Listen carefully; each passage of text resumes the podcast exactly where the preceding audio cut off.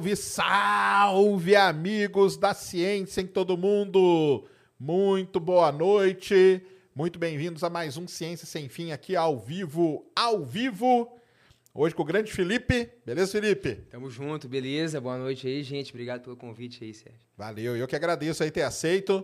Vocês sempre pediram, né? O Felipe, ah, mas chama o Felipe lá do Universo Narrado. Tá aí, ó. Trouxemos aí para vamos bater um papo aqui. Vai ser legal pra caramba. Antes disso, recadinhos da paróquia para todos vocês. Temos emblema, né, Christian? Então joga na tela o emblema para você baixar é Universo Narrado. E quem fez foi o Gigalvão. Olha lá, ó. O que, que você achou, ó? Caraca, que legal, cara. Aí, ó. Muito massa, animal.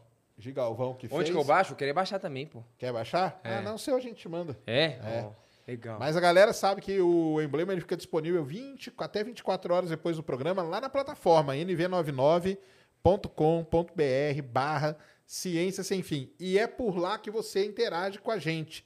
Então vai lá na plataforma, lembra? Todos aqueles programas de pergunta, lá tem todo links úteis. Então você baixa, lá tem um monte de coisa pra você baixar e mande pergunta por lá. Você vai entrar lá, vai estar um negócio escrito 100. Aquilo lá não é 100 reais, tá? Aquilo é 100 Sparks. Sparks é o dinheiro aqui do Flow, do Estúdios Flow, e custa 10 reais a mensagem. Então manda mensagem aí, mande sua pergunta, que nós vamos responder para vocês. É, até 24 horas fica o emblema, e lá também na plataforma você se torna membro do Ciência Sem Fim. E se você for o nível lá, Pica das Galáxias, você vai concorrer a esse belíssimo telescópio aqui, ó, que a Celestron Brasil nos presenteou aqui para a gente presentear algum membro. Então vai lá, que é só vantagem entrar pela plataforma, beleza? É isso? De recados? Show de bola. Felipe, muito prazer, Legal. cara, ter você aqui. Valeu demais ter aceito aí o convite. Imagina, cara, o prazer é meu, que bom que deu certo, eu até falando com a Ned aí, finalmente deu certo nesse podcast, sem pedido há muito tempo, tivemos outras tentativas aí de funcionar e agora estamos aqui. Um prazer estar aqui, cara. Muito bom. Cara, todo mundo que vem aqui eu peço para contar um pouquinho da história, como, o que que você faz, o que que você, por que que você quis fazer, o que que você fez. Pô, legal. E tudo isso, conte aí para nós. Tá, legal. Cara, hoje, como é que eu me definiria? Deixa eu ver. Eu sou educador, cara. Eu trabalho e gosto muito de educação, né? De formação, eu sou físico, igual eu estava conversando com você. Na verdade, quando eu entrei na faculdade, lá na FMG mesmo, a gente estava conversando de Minas. Gerais mais cedo, eu entrei em engenharia mecânica. Ah, é? É, meu pai era engenheiro mecânico, é engenheiro mecânico, né? É, eu gostava de física, matemática, achava esses negócios legais e até pensei em fazer física pura, matemática pura, mas, enfim, tinha 17 anos, era novo, não conhecia muito das coisas, a galera falava, ah, você é bom desse negócio, vai fazer uma engenharia e tal, que é melhor, e eu fui. Entrei em engenharia, fiz até o sétimo período Caramba. e saí da engenharia mecânica no FMG. Quase formou Nos finalmente. Pois é, cara. Essa é uma pergunta, mas, pô, por que você não terminou e tal? Mas aí eu tenho uma teoria que é o seguinte, cara. A partir do ponto em que eu percebi que eu não queria ser engenheiro, eu tinha perdido sete períodos, três anos e meio naquilo, não tinha nada que justificasse eu perder mais tempo naquilo, né?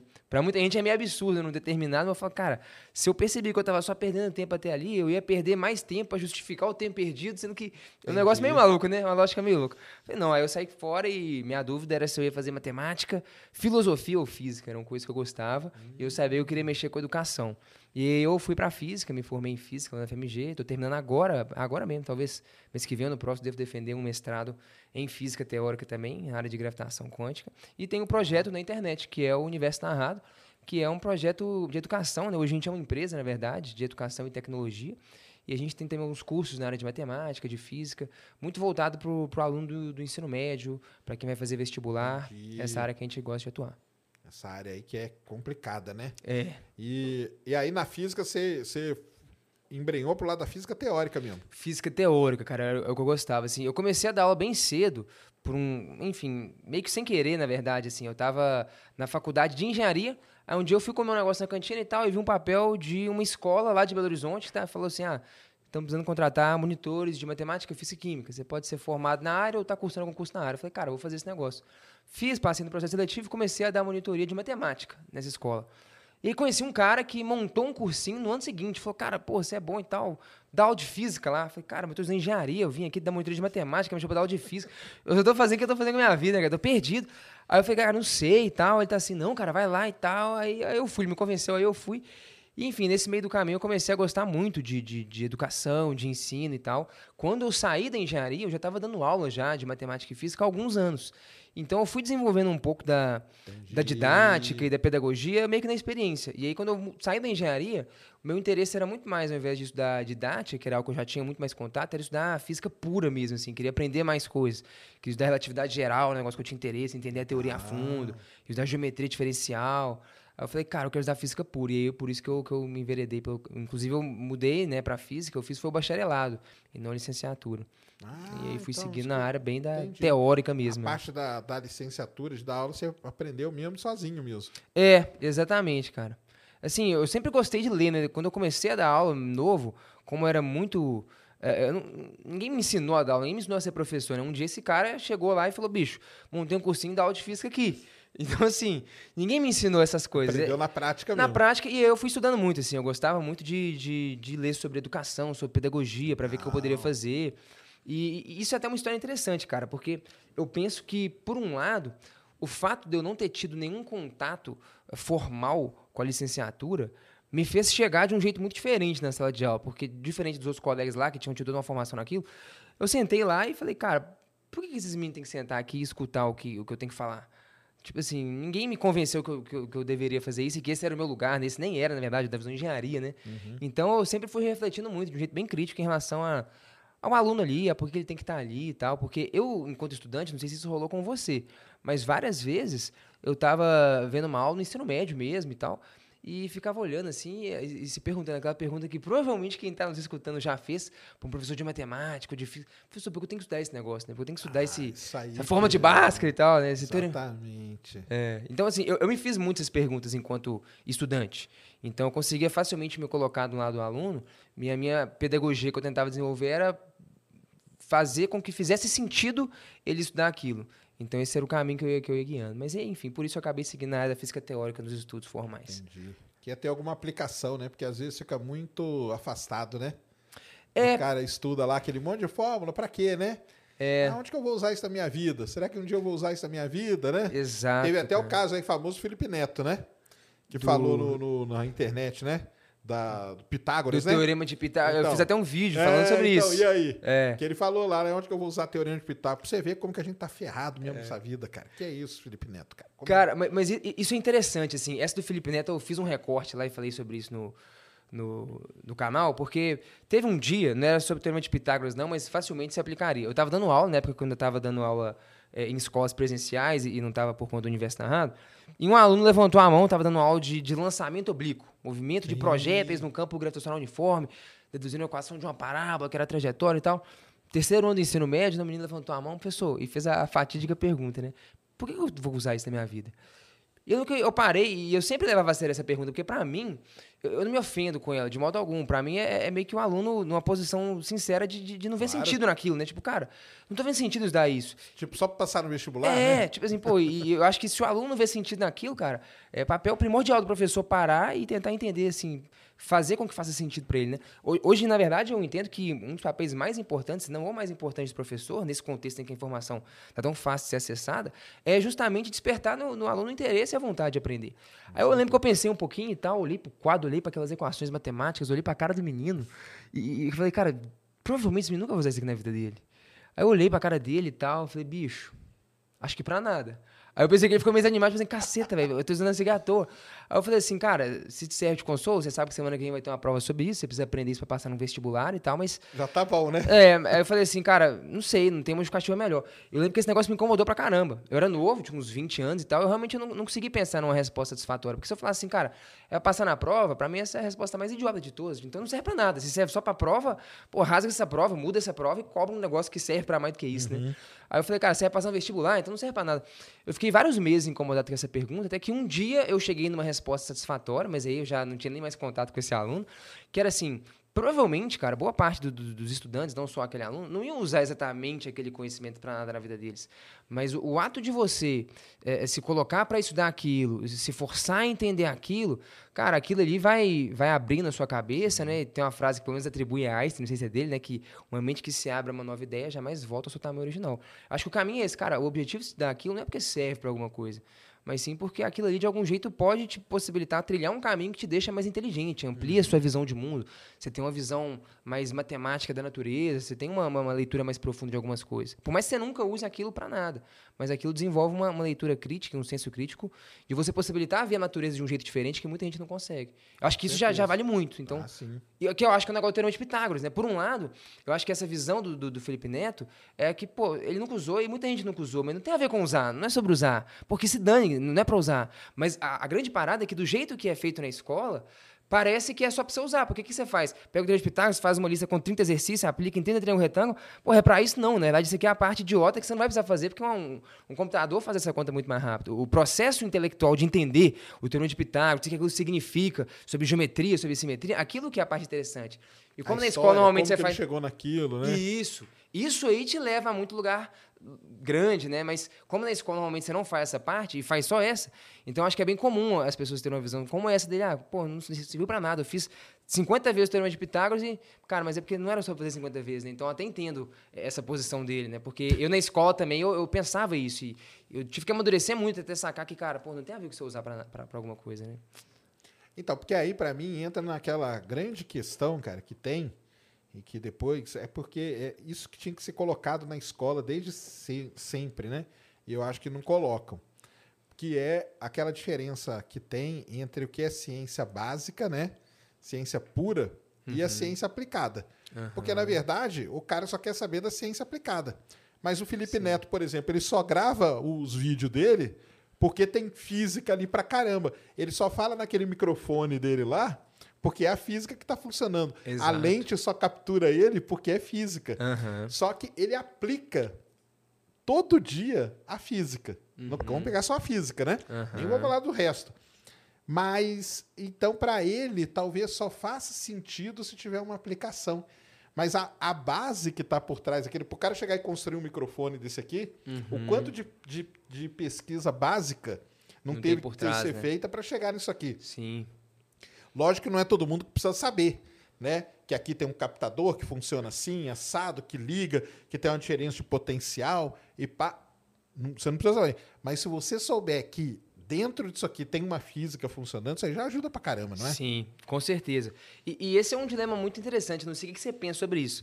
É, é, por exemplo, em matemática, tem uma discussão de, de como é que a matemática de fato é, ela surgiu. Então, tem uma matemática, linha. antes de completar, tem ah. aquela discussão se matemática é uma ciência ah. ou é uma ferramenta, né? Uma ferramenta. Se ela foi é, inventada, inventada, ou descoberta, Pô. né? Tem não, essa é aí, é legal, essa eu gosto. Nós, nós, vamos chegar nela ainda. A que eu ia propor é o seguinte: tem, tem linhas de estudo que dizem que a matemática ela surgiu pela primeira vez, pelo menos dos registros que a gente tem, como Heródoto relata, né? Ah, um homem ali e tal, bem na época bem antiga ali, no Rio Nilo, não sei o quê, e precisava surgiu-se naturalmente o homem se organizando na necessidade de medir coisas, medir áreas, delimitar espaços e tal. Então surge-se nessa linha de, de, raciocínio de um jeito prático. Cara, a gente precisa medir coisas, separar terras e não sei o que e tal. A geometria surge desse jeito muito prático. Mas tem uma outra linha de raciocínio, é, que aí você vai pegar ali os pitagóricos, por exemplo, e tal. Cara, o que era matemática para aqueles caras? Era uma seita quase que religiosa e tal. Na Academia de Platão está escrito lá: não são admitidos ignorantes em geometria.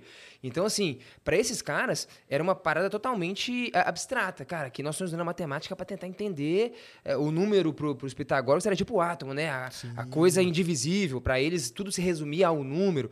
Então, era uma matemática totalmente desconectada do pragmatismo, da vida útil, e totalmente conectada com um negócio meio, meio metafísico, no sentido de, do que o cientista faz, né? Entender uh, coisas que estão uh, uhum. da física, da natureza, que estão além do nosso entendimento.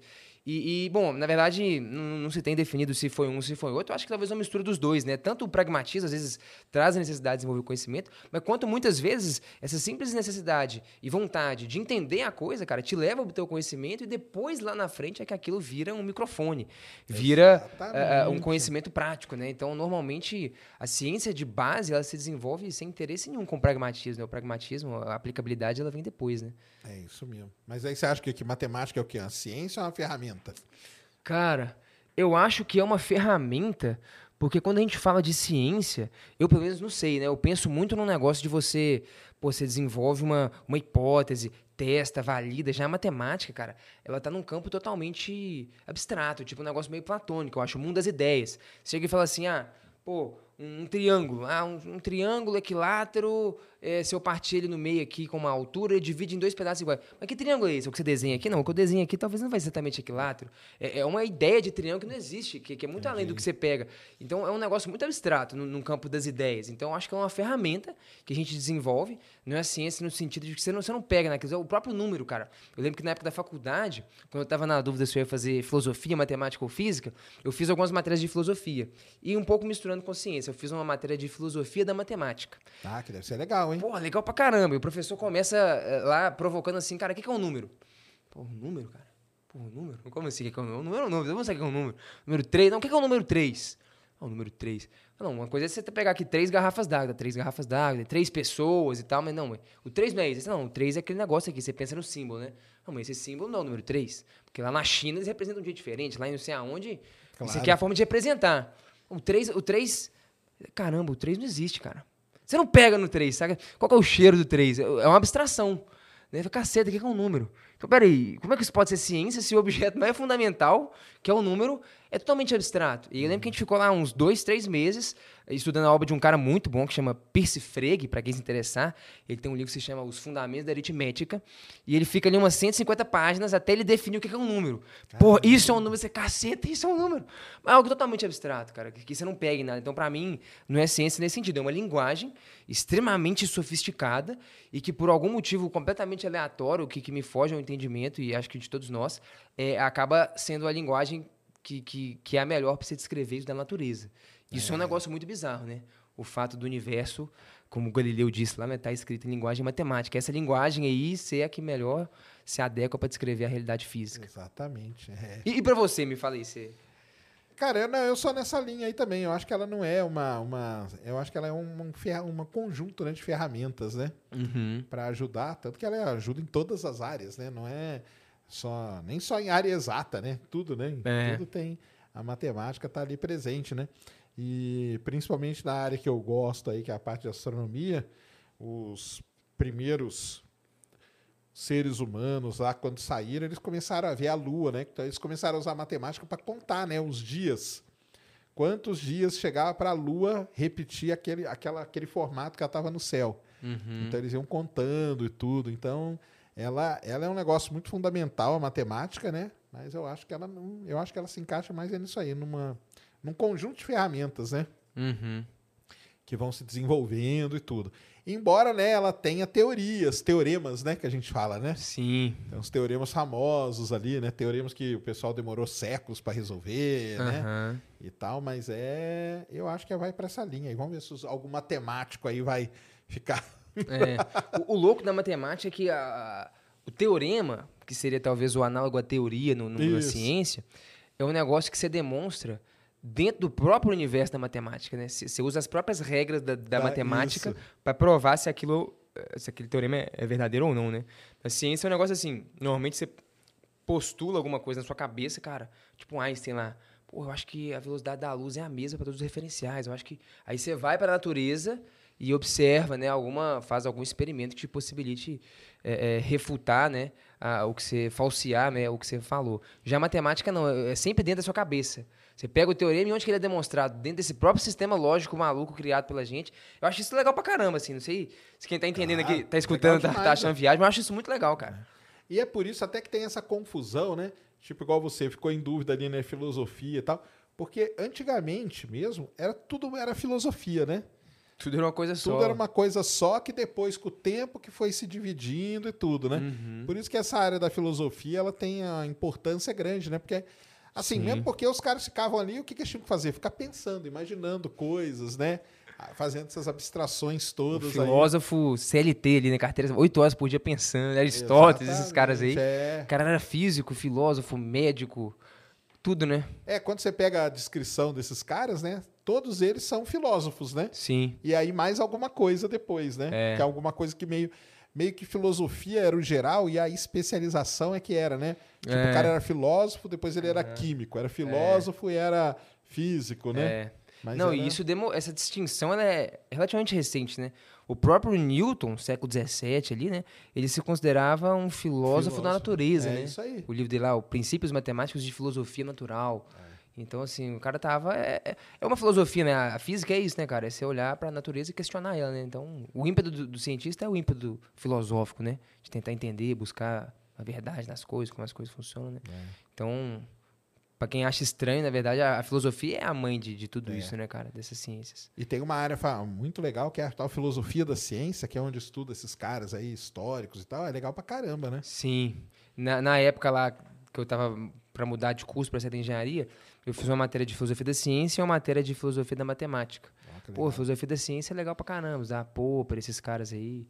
O que, que é ciência, né? Isso. Tipo, Tem isso é um negócio que você. né? É. Um negócio que normalmente na escola, no ensino médio ali, né? Você, o que, que é ciência? É um negócio meio dado, né? É isso aqui e tal, mas. Pô, o que, que é de fato, né, cara? O conhecimento científico. É, por isso que eu acho que aqui no, na escola, na base, que tá o erro, cara. Entendeu? Dos caras, tipo, não, não falarem isso aí, porque Uhum. o, o aluno pergunta assim, ah, onde que eu vou usar isso? Aonde? Você não tira foto no Instagram e posta? Você tá usando isso, cara. É, que você não sabe, mas você tá, o que tá o- aí... O, pra mim, cara, é que eu sou meio revoltado com esse negócio. É, né? Pra mim tá eu tudo, é- tudo percebi. errado, cara. É. Pra mim é tudo errado. Hoje, assim, não, não, não tem mais, cara. Porque como que você vai pegar um, um, ad- Vamos pegar um adolescente, né? Aham. O cara entra ali no primeiro colegial com o quê? 15, 16, né? É. Então, no dia de hoje, cara, que o cara tem acesso a tudo e tal, você não pode ficar preso no, no, no jeito antigo de ensinar, né? Porque vai Sim. surgir, ca- eu acho que cada vez mais vai surgir esses esses questionamentos aí. Mas esse Pô, questionamento. usar isso? Mas Pra que, porque- que serve isso? É. Entendeu? Não, mas esses questionamentos, eu acho que, que, que a parada é a gente conseguir lidar com eles e dar boas respostas. Porque o que eu penso é sempre o seguinte: tem, tem, o, estu, tem o estudante, e eu acho que esse era o caso desse aluno que me perguntou aquele negócio, que é tipo assim: ele fala, cara, eu até entendo que isso aqui é importante para a humanidade, que isso aqui é usado para fazer a câmera do meu celular. Mas eu, que, sei lá, vou estudar direito, por que, que eu tenho que saber isso? É, acho que essa é a pergunta difícil de, de responder. Porque assim, o cara que não reconhece a importância da humanidade fala, bicho, pô, você tá maluco, cara? Você é um idiota, né? Você não entendeu que isso aqui é importante para todo o nosso modo de viver? Eu acho que assim, o aluno que é minimamente é, é, é, entendido das coisas, é, ele fala, cara, não, é verdade, isso tem uma importância e tal, mas ao mesmo tempo, será, será que eu preciso saber? Eu acho que, é, enquanto professor, no meu caso, essa é a pergunta que mais me interessa. Porque eu- eu- o estudante que, cara, não, isso aqui é foda mesmo, a física e tal. E, não, os caras levantaram prédios, eu moro aqui. Não, beleza, mas, pô, eu quero estudar biologia, eu tenho que ficar estudando tanto tempo isso aqui e tal. Então, acho que essa é a pergunta interessante. E eu, pelo menos, refl- reflito pra caramba em cima disso quando eu tô ali, pô, uma hora ali e tal, dando uma aula, e, e se o aluno vê sentido naquilo, eu tenho que, eu tenho que dar um sentido pra ele. Falar, bicho, peraí, presta atenção nisso aqui. E aí, pra mim, nesse caso, o sentido ele realmente não é prático. É, no, no sentido que pensa, você tem filho?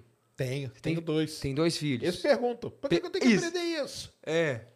E o que, que você costuma falar com Eu eles? falo, eu falo Esse- essa resposta que eu dou. Eu, Por quê, cara? Porque você está aí usando o computador e ele só existe porque Por é isso que está disso. acontecendo aí dentro. É. Não, mas eu também falo para eles que essa parte, essa, coisa, essa resposta que você dá aí também é legal.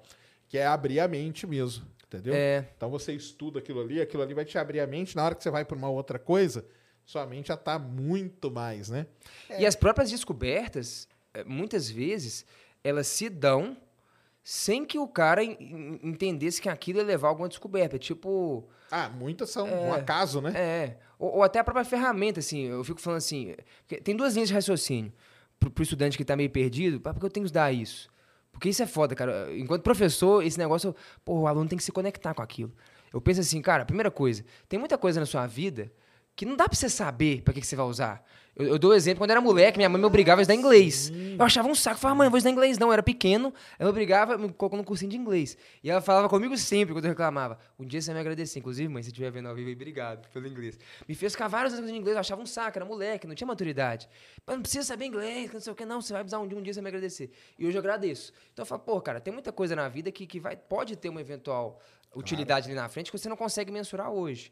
Matemática é assim, né? A relatividade geral, que é a teoria do Einstein, que eu estudei mais e tal, ela é uma teoria toda escrita numa linguagem matemática meio complexa que se chama geometria diferencial.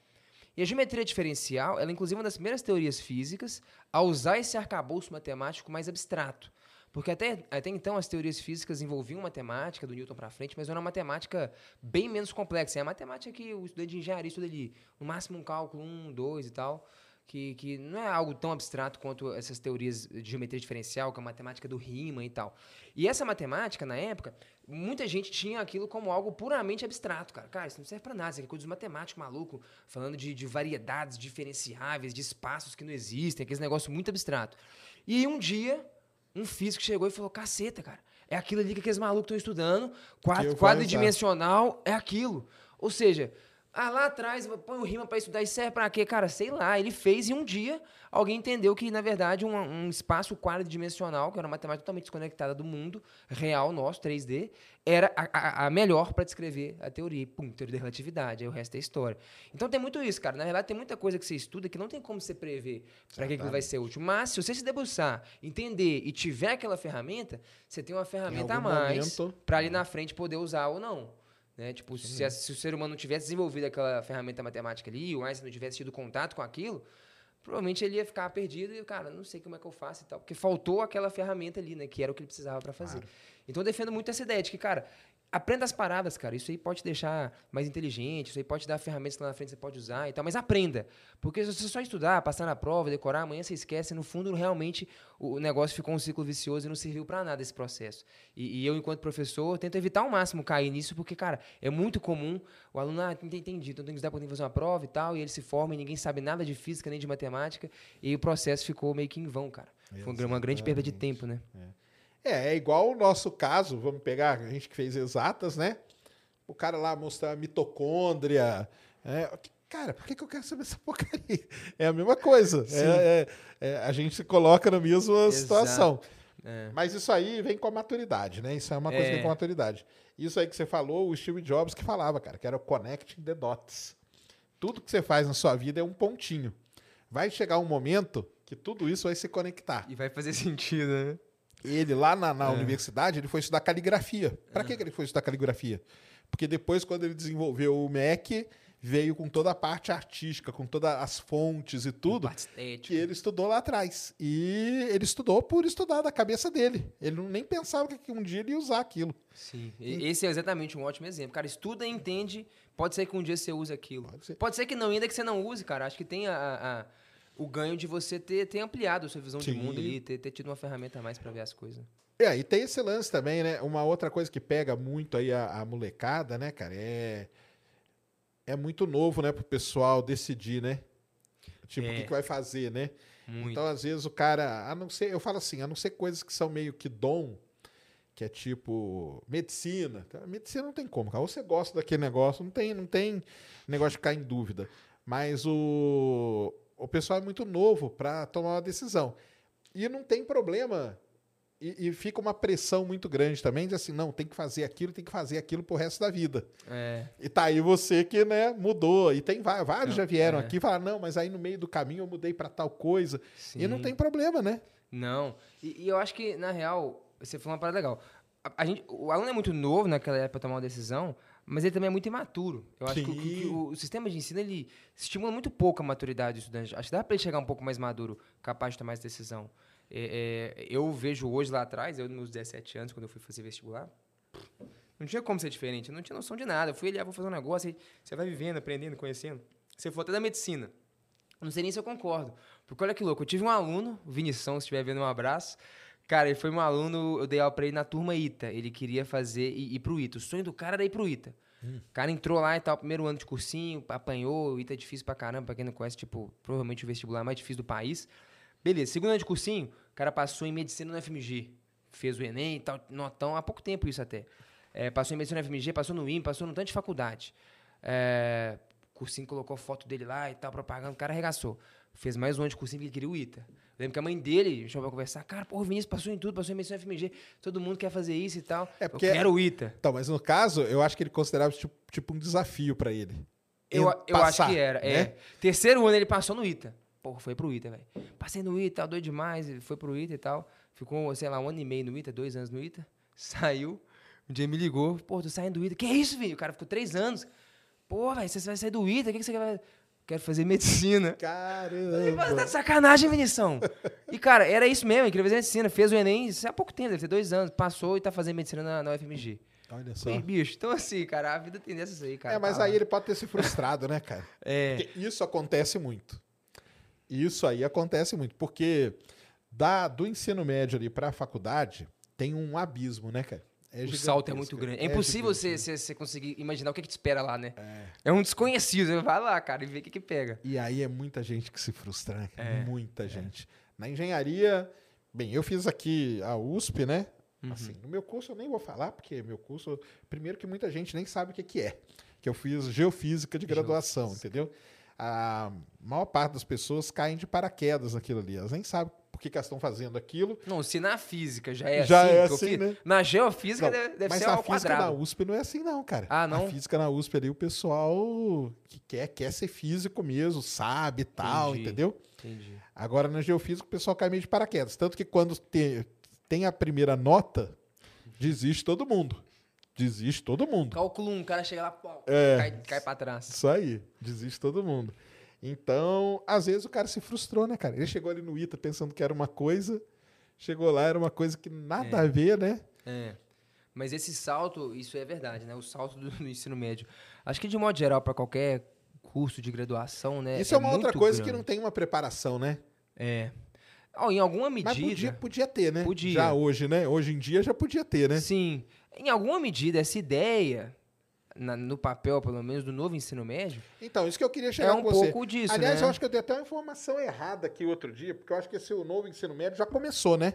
Começou, começou, esse ano, né? Começou. É que eu falei que ia começar só o ano que vem, mas eu acho que eu já começou não tenho esse... certeza se esse ano ainda é obrigatório. Ah, mas tem várias escolas que eu trabalhei que tá. já está implementando. Eu acho, eu posso estar enganado aqui, que é obrigatório mesmo para as escolas a partir do ano que a partir vem. do ano que vem é Mas obrigatório. várias escolas já adotaram para ver como é que o negócio Entendi. funciona. Ou então já até já desbobear é obrigatório esse ano. Posso estar falando bobagem, mas acho que é isso mesmo, Tá. ano que vem. Mas Então aí, já que- tá rolando, já tá O que, rolando. que você acha desse novo ensino médio? Cara, pelo que eu vi assim por alto, me pareceu interessante nesse sentido até que a gente tava conversando, porque eu acho que ele traz um pouco ali esse essa de algum jeito, né, força o aluno a desenvolver um pouco dessa maturidade, que ele tomar essa decisão mais cedo. Eu acho que ele, ele tem a chance ele, de escolher algumas coisas, né? É, ah, eu quero seguir mais para essa área, para aquela, talvez ver um pouco mais do que seria a coisa lá na frente e tal. Quem sabe errar mais cedo para não errar lá na frente. Nesse sentido, eu acho que é interessante. Mas, né, cara, a teoria e a prática, né, são duas coisas muito distintas. E quando você vai ver a realidade do Brasil, des- nas escolas particulares já é um negócio difícil de se implementar. É, nas escolas públicas, cara, que nem o ensino regular já acontecer direito, então é um negócio que eu não faço a menor ideia do que, que realmente vai ser, né? Na teoria, tem algumas propostas que eu acho interessantes, que preenchem essa lacuna que a gente estava conversando, mas a realidade do Brasil, né, cara? Porque nesse É novo ensino médio, o aluno ele vai entrar e ele já vai meio que escolher uma área de, de, de- Como o pessoal usa aquela palavra lá? De foco, não de. Pô, esqueci o nome da palavra. Ele já entra escolhendo uma área, é isso, né? É, pelo que eu vi, na verdade, eu não me aprofundei tanto nisso, não, mas o que eu sei é que ele tem sempre uma base comum de matemática e português ao longo de todo o ensino médio. Se eu não me engano, ali no primeiro ano, ou nos primeiros, ele também tem uma carga obrigatória de outras coisas, mas a ideia é que ele vai escolhendo já e vai trilhando um caminho para que no fim do, do, do ensino médio ali do curso ele já esteja muito mais imerso na área específica que ele escolheu e ele vai tendo cada vez menos matérias de outras áreas, né? É, então, é, é mais ou menos o que é a faculdade, né? Sim. Só que você já vai escolhendo antes, ao invés de só escolher um curso lá na frente. É porque esse distanciamento, cara, que, que é que me incomoda. Porque você pega lá o professor, pegar o professor tradicional de, de colegial. É um cara ou uma professora que fez um curso de pedagogia na vida, né? E ela tá lidando ali com um adolescente que quer fazer, sei lá, engenharia aeronáutica. Que conselho esse professor vai dar para um aluno desse? Não dá, não tem como, né, cara? É. Porque esse próprio professor, ele não tem ideia de como que é um curso que de engenharia aeronáutica, por exemplo, entendeu? A única coisa que ele vai chegar e falar assim, cara, estuda, porque o ITA é muito foda, entendeu? Senão você não vai passar. Mas não pode ser assim, cara. É. Porque aí o aluno vai estudar, entra lá no ITA, aí chega lá no ITA. Pô, e agora, pô, essa porcaria aqui, cara, tal. Às vezes é isso que pode acontecer. Pode ser, pode né? ser. Então, eu acho que tinha que ter uma reforma, assim, geral, e o professor ter um conhecimento. Talvez nesse novo ensino médio, como vai ter essa meio divisão em áreas, né? Uhum. Pode ser que eles peguem professores que já tenham uma base, ou que passem, sei lá, passem as férias numa universidade, visitando as engenharias, por exemplo, para chegar lá para o aluno e falar, ó, na hora que você chegar lá na engenharia, cara, você vai ter cálculo 1, cálculo 2, você vai se ferrar, entendeu?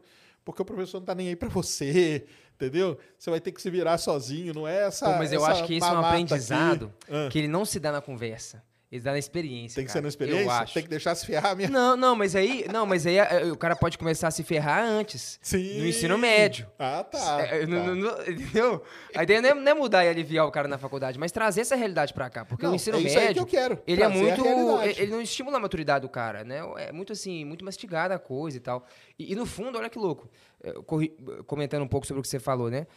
Via de regra, hoje em dia, no ensino médio, o aluno já tem a possibilidade eh, de, de ter esse contato com um professor que tem alguma noção naquela área. Porque o, o professor do ensino médio, ele não é o cara que fez a pedagogia. Ah, não. Ele é um matemático, por exemplo, É, que fez, uma licenciatura, licenciatura. em matemática, em física. Eu, eu até cheguei a ter a- a- alguns professores que, que tinham formado em engenharia, que davam aula de matemática ou física.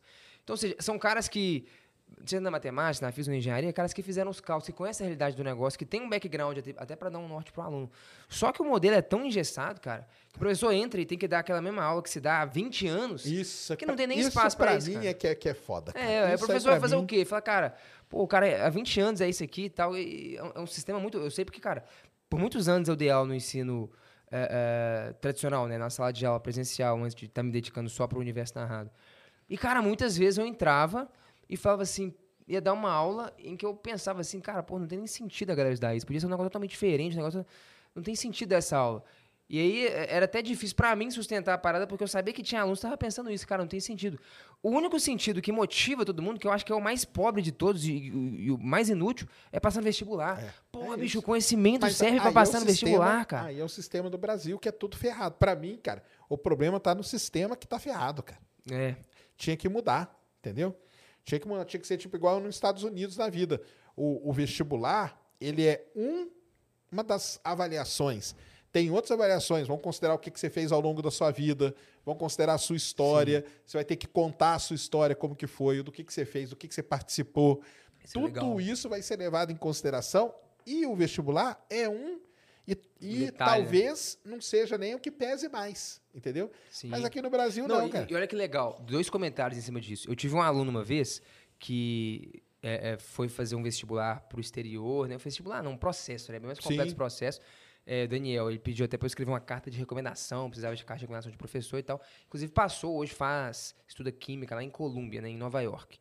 Ele me contou uma coisa muito interessante, cara. Ele falou, ele me explicou o processo, é bem o que você falou, e tem muita coisa. Eles olham o que, que você fez, carta de recomendação, tem a prova também lá, mas a prova é a parte menos importante. E olha que interessante como que a prova é menos importante. Nosso processo seletivo, ele, ele prioriza o cara que sabe marcar o X no lugar certo. O cara que treina, tá ligado? De um jeito militar ali, pá, E- questão, e outra tempo, coisa, E, marca o X no lugar Tem certo. que estar bom naquele dia. Tem que estar bom naquele dia. Porque se naquele dia do vestibular o cara Deu um lá, cagaço é, ali. É. dá uma dor de barriga, ele acordou com dor de cabeça, ele vai se ferrar, cara. Sim. Não, mas olha que interessante, porque tem muito vestibular, cara, que, que se o aluno treina muito, dependendo do, do- do tipo de prova, ele nem precisa compreender de fato aquele conhecimento. Se ele tá treinado ali, sabe marcar onde ficar, ele, ele passa. E olha a diferença de você saber a resposta correta, de, de- de saber pensar né, em cima daquilo. O, o- o Rubem Alves é um cara que eu gosto muito, ele fala isso, ele fala, cara, inteligência não tem a ver com saber as respostas, isso aí qualquer idiota decora, tem a ver com você saber fazer as perguntas. Esse meu aluno, que fez o processo lá no, no- no exterior, ele falou assim, cara, teve um dia que era uma entrevista, que era com um professor lá e tal, aí me passou um problema de física complexo pra caramba. Eu lembro dessa história porque o Daniel depois me procurou falou, cara, aquele problema, um dia que você passou na sala, foi o problema que o cara me, me passou lá, um problema difícil pra caramba, que ele era aluno da turma I, um problema complexo, envolvia cálculo e tal. Falei, cara, ninguém passou, eu falei, nossa, deu eu, problema difícil, mas eu já vi o Guizoli fazendo. Cara, eu fui para abrir as contas, mostrei e tal, fiz tudo, em 15 minutos estava pronto. Falei, nó, doido demais. Sabe o que o cara falou pra mim? Ele falou assim, cara, você fez isso aí muito rápido. Provavelmente você já viu alguém fazendo. Olha Não me só, interessa. cara. Deixa eu te passar um outro problema. Eu quero ver como que você pensa diante de um problema que você nunca viu. Pô, cara, que processo foda. Eu não tô afim de saber se decorou as respostas. Eu quero saber se você sabe pensa, como é que você pensa. E nem, tá, e nem me interessa chegar na resposta. Aí passou um outro problema pra ele lá que eu não lembro o que, que era, nem sei se ele chegou na resposta, mas o que o cara queria ver era a sua capacidade Sim. de pensar, Nem- cara. nem Decorar chegar a na resposta, resposta é certa. É, eu quero ver se você processo. articulando isso. Caraca, bicho, que animal. Isso, eu- isso eu achei muito disruptivo, achei legal pra caramba. Falei, cara, é isso. Saber fazer as perguntas, né? Isso tá medindo a inteligência do cara, né? A capacidade crítica dele. Memorizar as respostas, Pô, o que, que ele tem, o que, que, que, que, ele mostra de interessante se, ah, ele viu o problema antes. Pô, legal. Então, qual que é o mérito dele nisso, né? Eu achei isso legal demais, cara. Não, é legal. Não, o sistema, eu acho que esse sistema brasileiro ele tá todo ferrado, cara, tudo. Entendeu? Mas é, é, é muito difícil mexer nisso, porque é muita gente ganhando muita grana, É. né? Porque as escolas, elas vivem de colocar na, no outdoor ali, aqui, sabe aqui em São Paulo tem outdoor, mas de colocar na internet, né? Aqui, meus alunos tiraram primeiro lugar em matemática, primeiro lugar em engenharia no ITA. É, é isso que, que vale. Mas eu penso assim, as escolas põem isso por quê? Porque é o, o que os pais compram, né? É, então. o é marketing isso. é isso. Você Porque mostra o que, o, que, o que o pessoal quer Vira comprar. esse ciclo, Se a exatamente. galera quisesse comprar outra coisa, talvez os pais, tiv- os pais não, né? As escolas estivessem usando outro tipo de marketing, mas o a galera quer comprar isso. Ho- Hoje é um, é um dinâmico que a gente tem na nossa empresa, o Universo Narrado. A gente, a gente coloca como um propósito nosso ali, cara, qual é a nossa missão com o Universo Narrado? É ajudar as pessoas a se tornarem mais inteligentes. Essa é a nossa missão. Mas aí a gente tem lá um curso de física legal pra caramba, muito completo e tal, chama Lições de Física. Inspirado até no Feynman, que ele tem um livro que chama Lições de Física. Ah, tá, E, e é um curso que, quando eu, eu montei ele, eu não estava pensando em vestibular nenhum, cara. É um curso para aprender, é um curso para você aprender física. E se você aprendeu física, irmão, você faz qualquer prova, porque você sabe o conhecimento.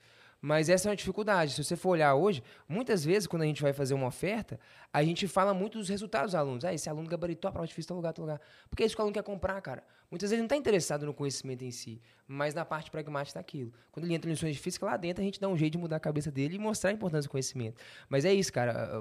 As escolas só estão mostrando É. que o pai quer comprar, né? Então, o problema ele é mais complexo do que isso, né? É muito complexo esse problema, cara. Muito. É. E eu já falei aqui várias vezes, falei isso aqui com o Jeff, já falei com, com o Matheus, com a galera aqui que já veio que é da- dessa área de educação, cara, e com- até com o Gruber, já falei isso aí com ele. Nós tivemos a chance, cara, na pandemia, de mudar isso aí. Na pandemia, a pandemia que foi horrível e tal, ela deu uma chance para a educação. Para os caras se renovarem, para os caras inventarem um jeito diferente de dar aula, de ensinar e tudo. Mas não aproveitaram, cara. Tanto que voltou, voltou tudo igual, a é educação verdade? foi um caos, né? Na pandemia. Não, não. A educação foi um caos, beleza, porque os caras não estavam preparados. Mas eu acho que teve uma chance ali, tipo, de mudar. Já que nós temos que dar, vamos dar aula online. Para mim, não pode ser a mesma aula online, a mesma aula presencial, mesmo porque a dinâmica é totalmente diferente. Sim. Só que não, os professores eles simplesmente reproduziram o que eles davam na sala de aula no computador. E aí como que você pega uma criança de, sei lá, um adolescente de 15 anos e coloca ele 50 minutos na frente do computador? Ele não vai ficar, cara. Ou você inventa alguma coisa, ou você bola um jeito diferente de ensinar e tudo, e deixar aquele negócio numa dinâmica diferente, senão não vai dar certo. Mas não adiantou, cara. Não, para mim não adiantou. Porque na hora que acabou, ah, voltou tudo ao normal, entendeu? E na hora, eu já falei isso aqui, cara. Vocês podem me chamar de profeta do apocalipse. na hora que tiver a próxima pandemia, porque vai ter, vai voltar tudo, vai ser tudo caos de novo, cara. E vai provar que a gente não Vai. aprendeu nada com isso, cara. Uhum. Isso pra mim é que é o pior de tudo. O que, É. que, que você acha? Que deu essa chance mesmo? Principalmente de usar, usar a tecnologia que a gente tem É, hoje, cara. eu- acho que eu nunca tinha pra pensar por esse lado. Em alguma medida foi, uma, foi, foi tipo assim, cara, tá- tá- estamos sendo impossibilitados de fazer como a gente fazia antes. Vai ter que ser um negócio diferente. Então, houve um espaço ali para fazer um negócio diferente. Só que o que eu penso é, cara, a escola ela é a mesma há 400 anos. Quanto tempo existe esse modelo do professor ir lá, dar um aula positivo, escrever umas coisas no quadro e tal? Então, mas há muito tempo. o mundo deu a chance pra gente, É, cara. não, mas é o que eu ia dizer é, esse cara, ele já não é o, professor, né? Ele não é preparado Sim. pra- eh, desde nunca para fazer algo diferente. Ele é preparado só para reproduzir o que sempre foi feito.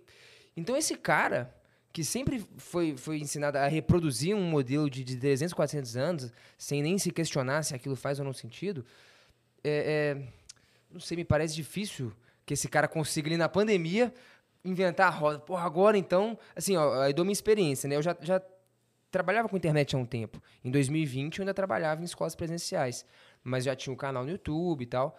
E aí chegou um momento, cara, que o ensino tava tão caótico assim. Pô, você entrava no Google Meet, aquele negócio maluco e tal, os alunos, prova. Cara, o negócio tava tão bagunçado que eu falei, cara, não faz sentido nenhum isso aqui.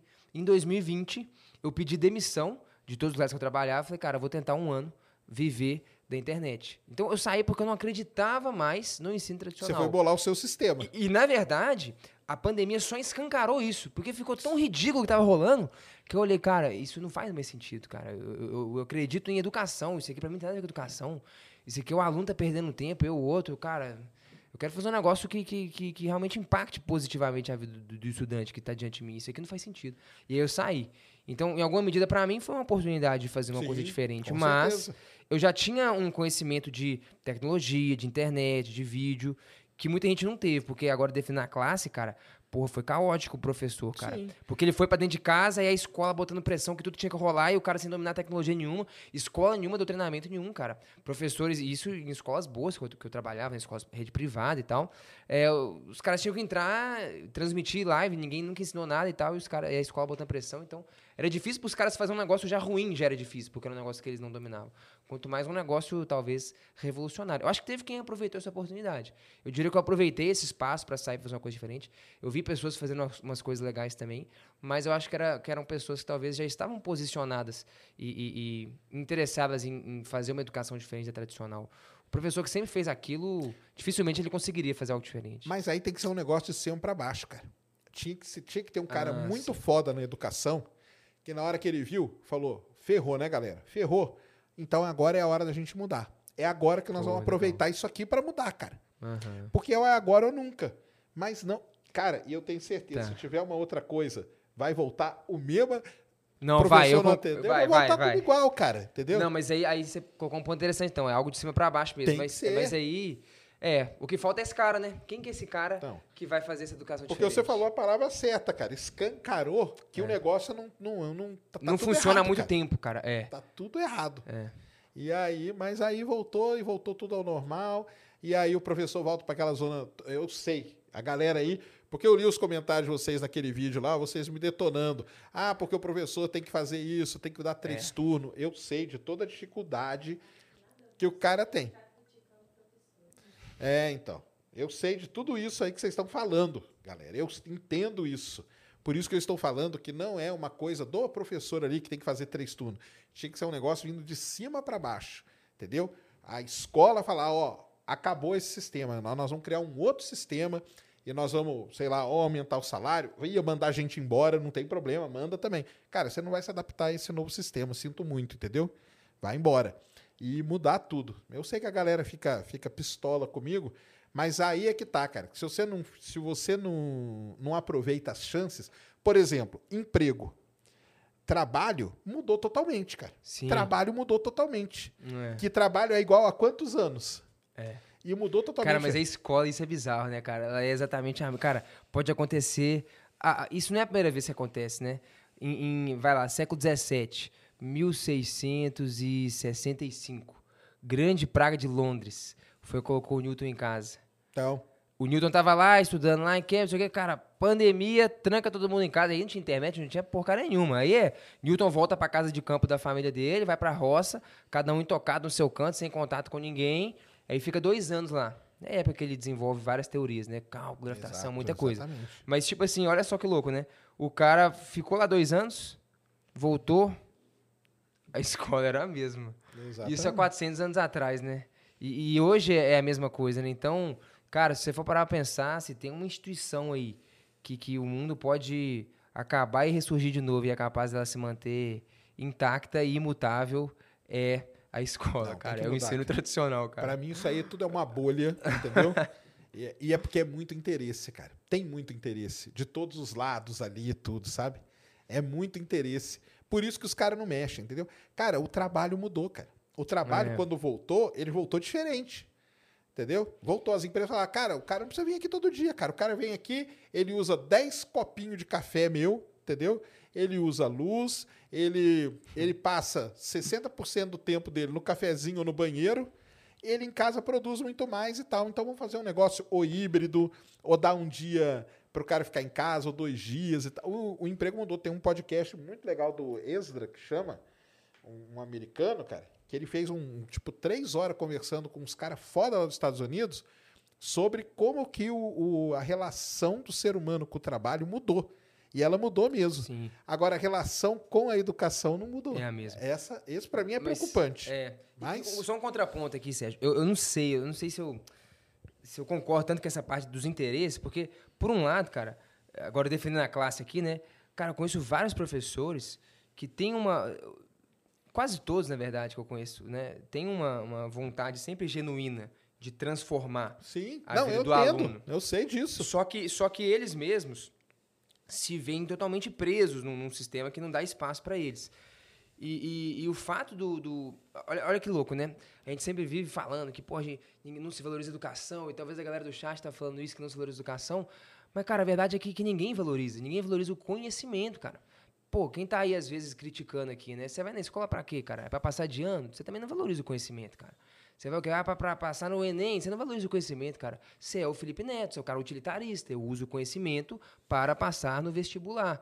Então, o conhecimento, ele meio que não é valorizado por ninguém, cara. E aí o professor tá ali, diante de uma turma de 50, 60 alunos, e o pai colocou ele ali porque a escola prometeu que ele vai passar na Universidade Federal, e o aluno tá ali porque ele quer passar de ano, ele quer passar na prova. E, cara, nunca foi Mas sobre conhecimento que eu falo é e esse ciclo aí mesmo. É esse ciclo de interesses aí. Não, mas eu acho que esse é um negócio muito maluco, porque acho que, não sei, me parece que não está muito claro na cabeça das pessoas a conexão entre conhecimento, Sim. educação e uma aprovação. Pô, a gente, eu falo isso muito lá no Universo da Rato com o pessoal. É, é, cara, a nota é uma consequência, cara. Pô, estuda, aprende um negócio, cara. O fato de você tirar uma nota boa naquilo vai ser uma consequência de você ter entendido. Já se você foca só na prova, pô, vamos preparar para essa prova, aí você fica um dia antes, memoriza um tanto de coisa, chega no dia lá, vomita as coisas na prova, daí duas semanas você não lembra nada. O mais importante, você- você- o, o- mais fácil e o inútil você fez, que é tirar uma nota na prova, que é papel, você joga no lixo e ninguém mais vai importar para aquilo. O conhecimento, que é o relevante, aí estava mais importante no processo, acabou ficando de lado. E aí é um erro de, de tudo, né, cara? Porque aí volta na conversa que eu te falei do, do menino. A gente valoriza é a nota. Todo Exato. mundo valoriza é, é- é dar a resposta correta. Já o cara lá, não, falou, cara, não me interessa se deu a resposta correta aqui. Eu quero te ver pensando. Pensando, pensar que é importante. É isso, Isso. Aí, se ninguém dá, dá valor pra isso, cara, aí a gente vai ficar sempre nessa, nessa roda maluca aí, né? É. Tem um cara, puxando um pouco agora pra conversa fiada aí, eu que sou mineiro, né? Tem que trazer uma conversa fiada. O Fernando Sabino falava que a conversa fiada é o exercício do sagrado direito da convivência. Sim, Então, vou exercer certeza. aqui o sagrado direito da convivência com você, Sérgio. O- tem um cara que chama Rubem Alves, citei ele aqui já. Ele tem um, um livrinho que chama Ao Professor com o Meu Carinho. E aí ele, ele fala um pouco de, de, de ensino, de educação, e faz umas provocações. Ele faz uma provocação que é assim, ele fala, cara, você quer saber? Faz umas críticas ao vestibular. Ele fala assim, cara, talvez se o vestibular fosse extinto, talvez isso mudaria a educação. Isso ele escreveu há vários anos atrás, o problema não é de hoje, né? O Rubem Alves já faleceu há muito tempo aí, pra quem não conhe- não conhece, né? Ele fala assim, cara, o vestibular pra mim, uma provocação, tá, galera? Só pra galera que não vai sacar um pouco da ironia aqui do cara, né? O vestibular tinha que ser um sorteio. Um sorteio, mas não é justo e tal. Fala, cara, um sorteio.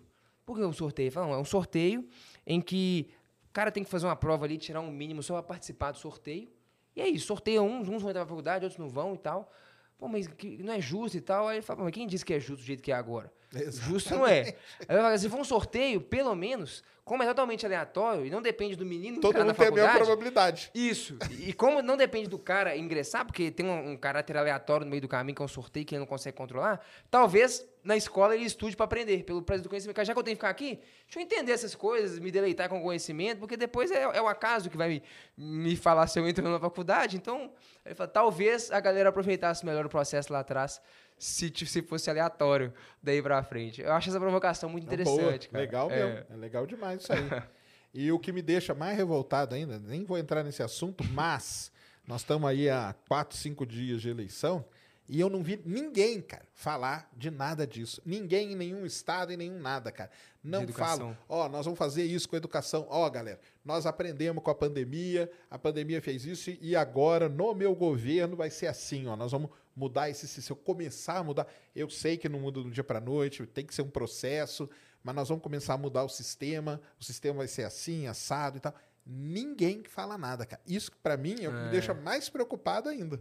Mas eu acho que entra naquilo que eu pontuei, que é, cara, no fundo, todo mundo, é bonito todo mundo falar, porra, ninguém valoriza a educação, mas ninguém valoriza mesmo. É. Ninguém fala disso.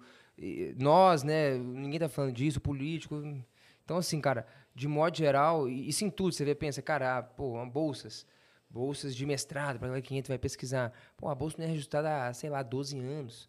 A galera ganha 1.500 reais numa bolsa de mestrado e exige-se dedicação exclusiva. Pô, isso é a não valorização da educação. Cara, você tem que ficar por conta disso aqui na pesquisa e tudo que a gente tem para te dar é 1.500 reais.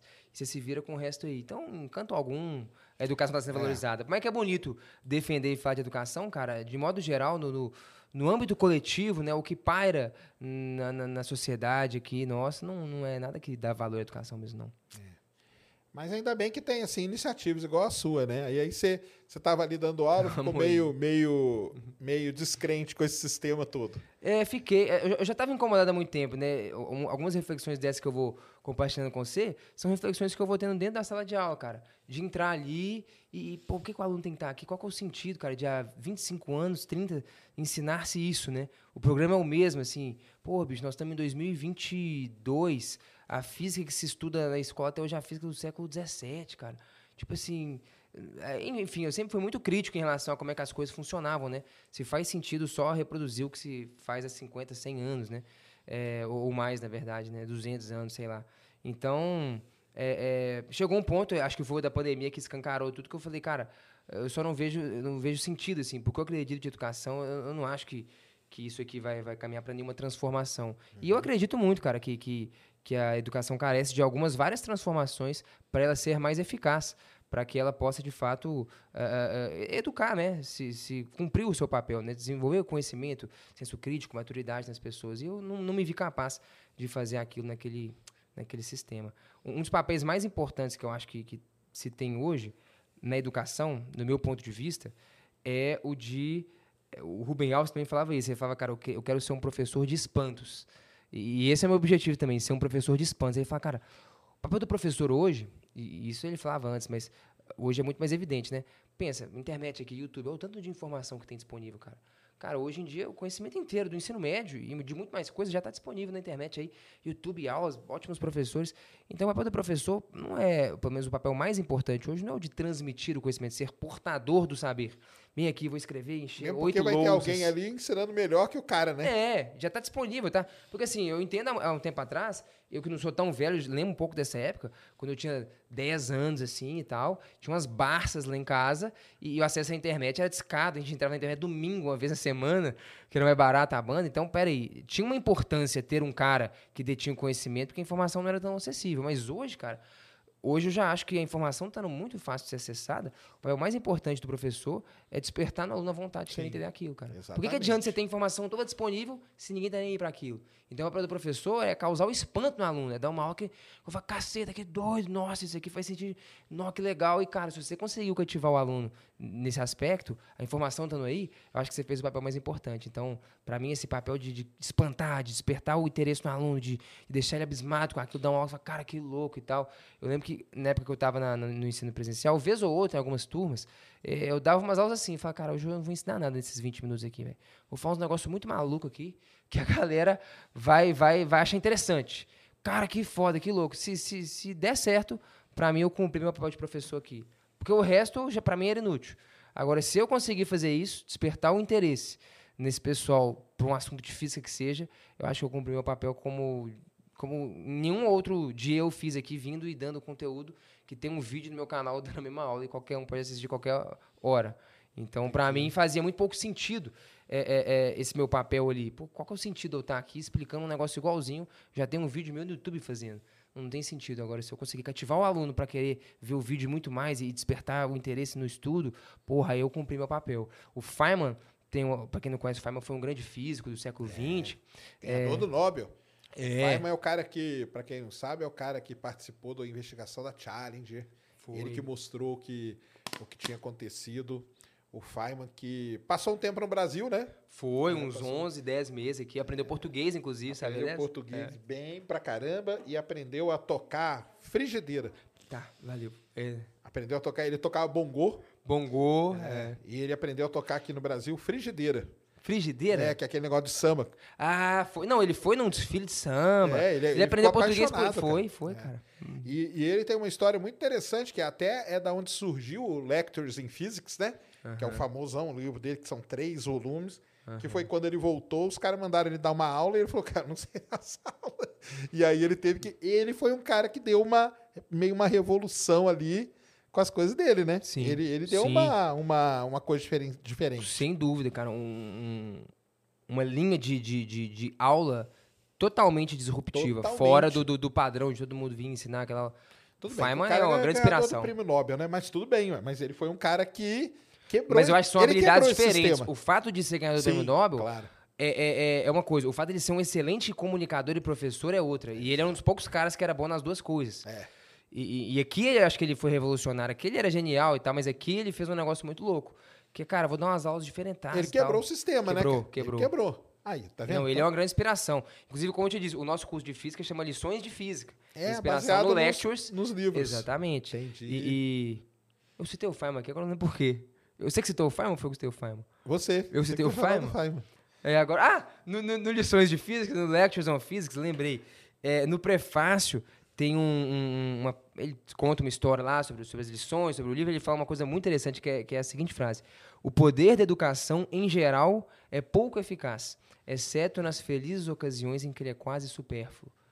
E, e na sala de aula eu pude experimentar isso, cara. Na maior parte das vezes que eu tô aqui, ensinando que vai cair na prova e tal, eu não acho que eu tô fazendo educação. Mas, nesses 20 minutos que eu parei e falei, quer saber? Eu cumpri aqui minha tabela, ninguém vai me cobrar, eu fiz o que eu tinha que fazer. Agora, eu vou falar uns vamos negócios fazer um malucos. negócio, é. Supérfluo, na parte que é inútil, que não vai cair na prova. Aí, se você consegue cativar e despertar o interesse no aluno, trazer ele, olha que louco que é, cara, sem entender a natureza.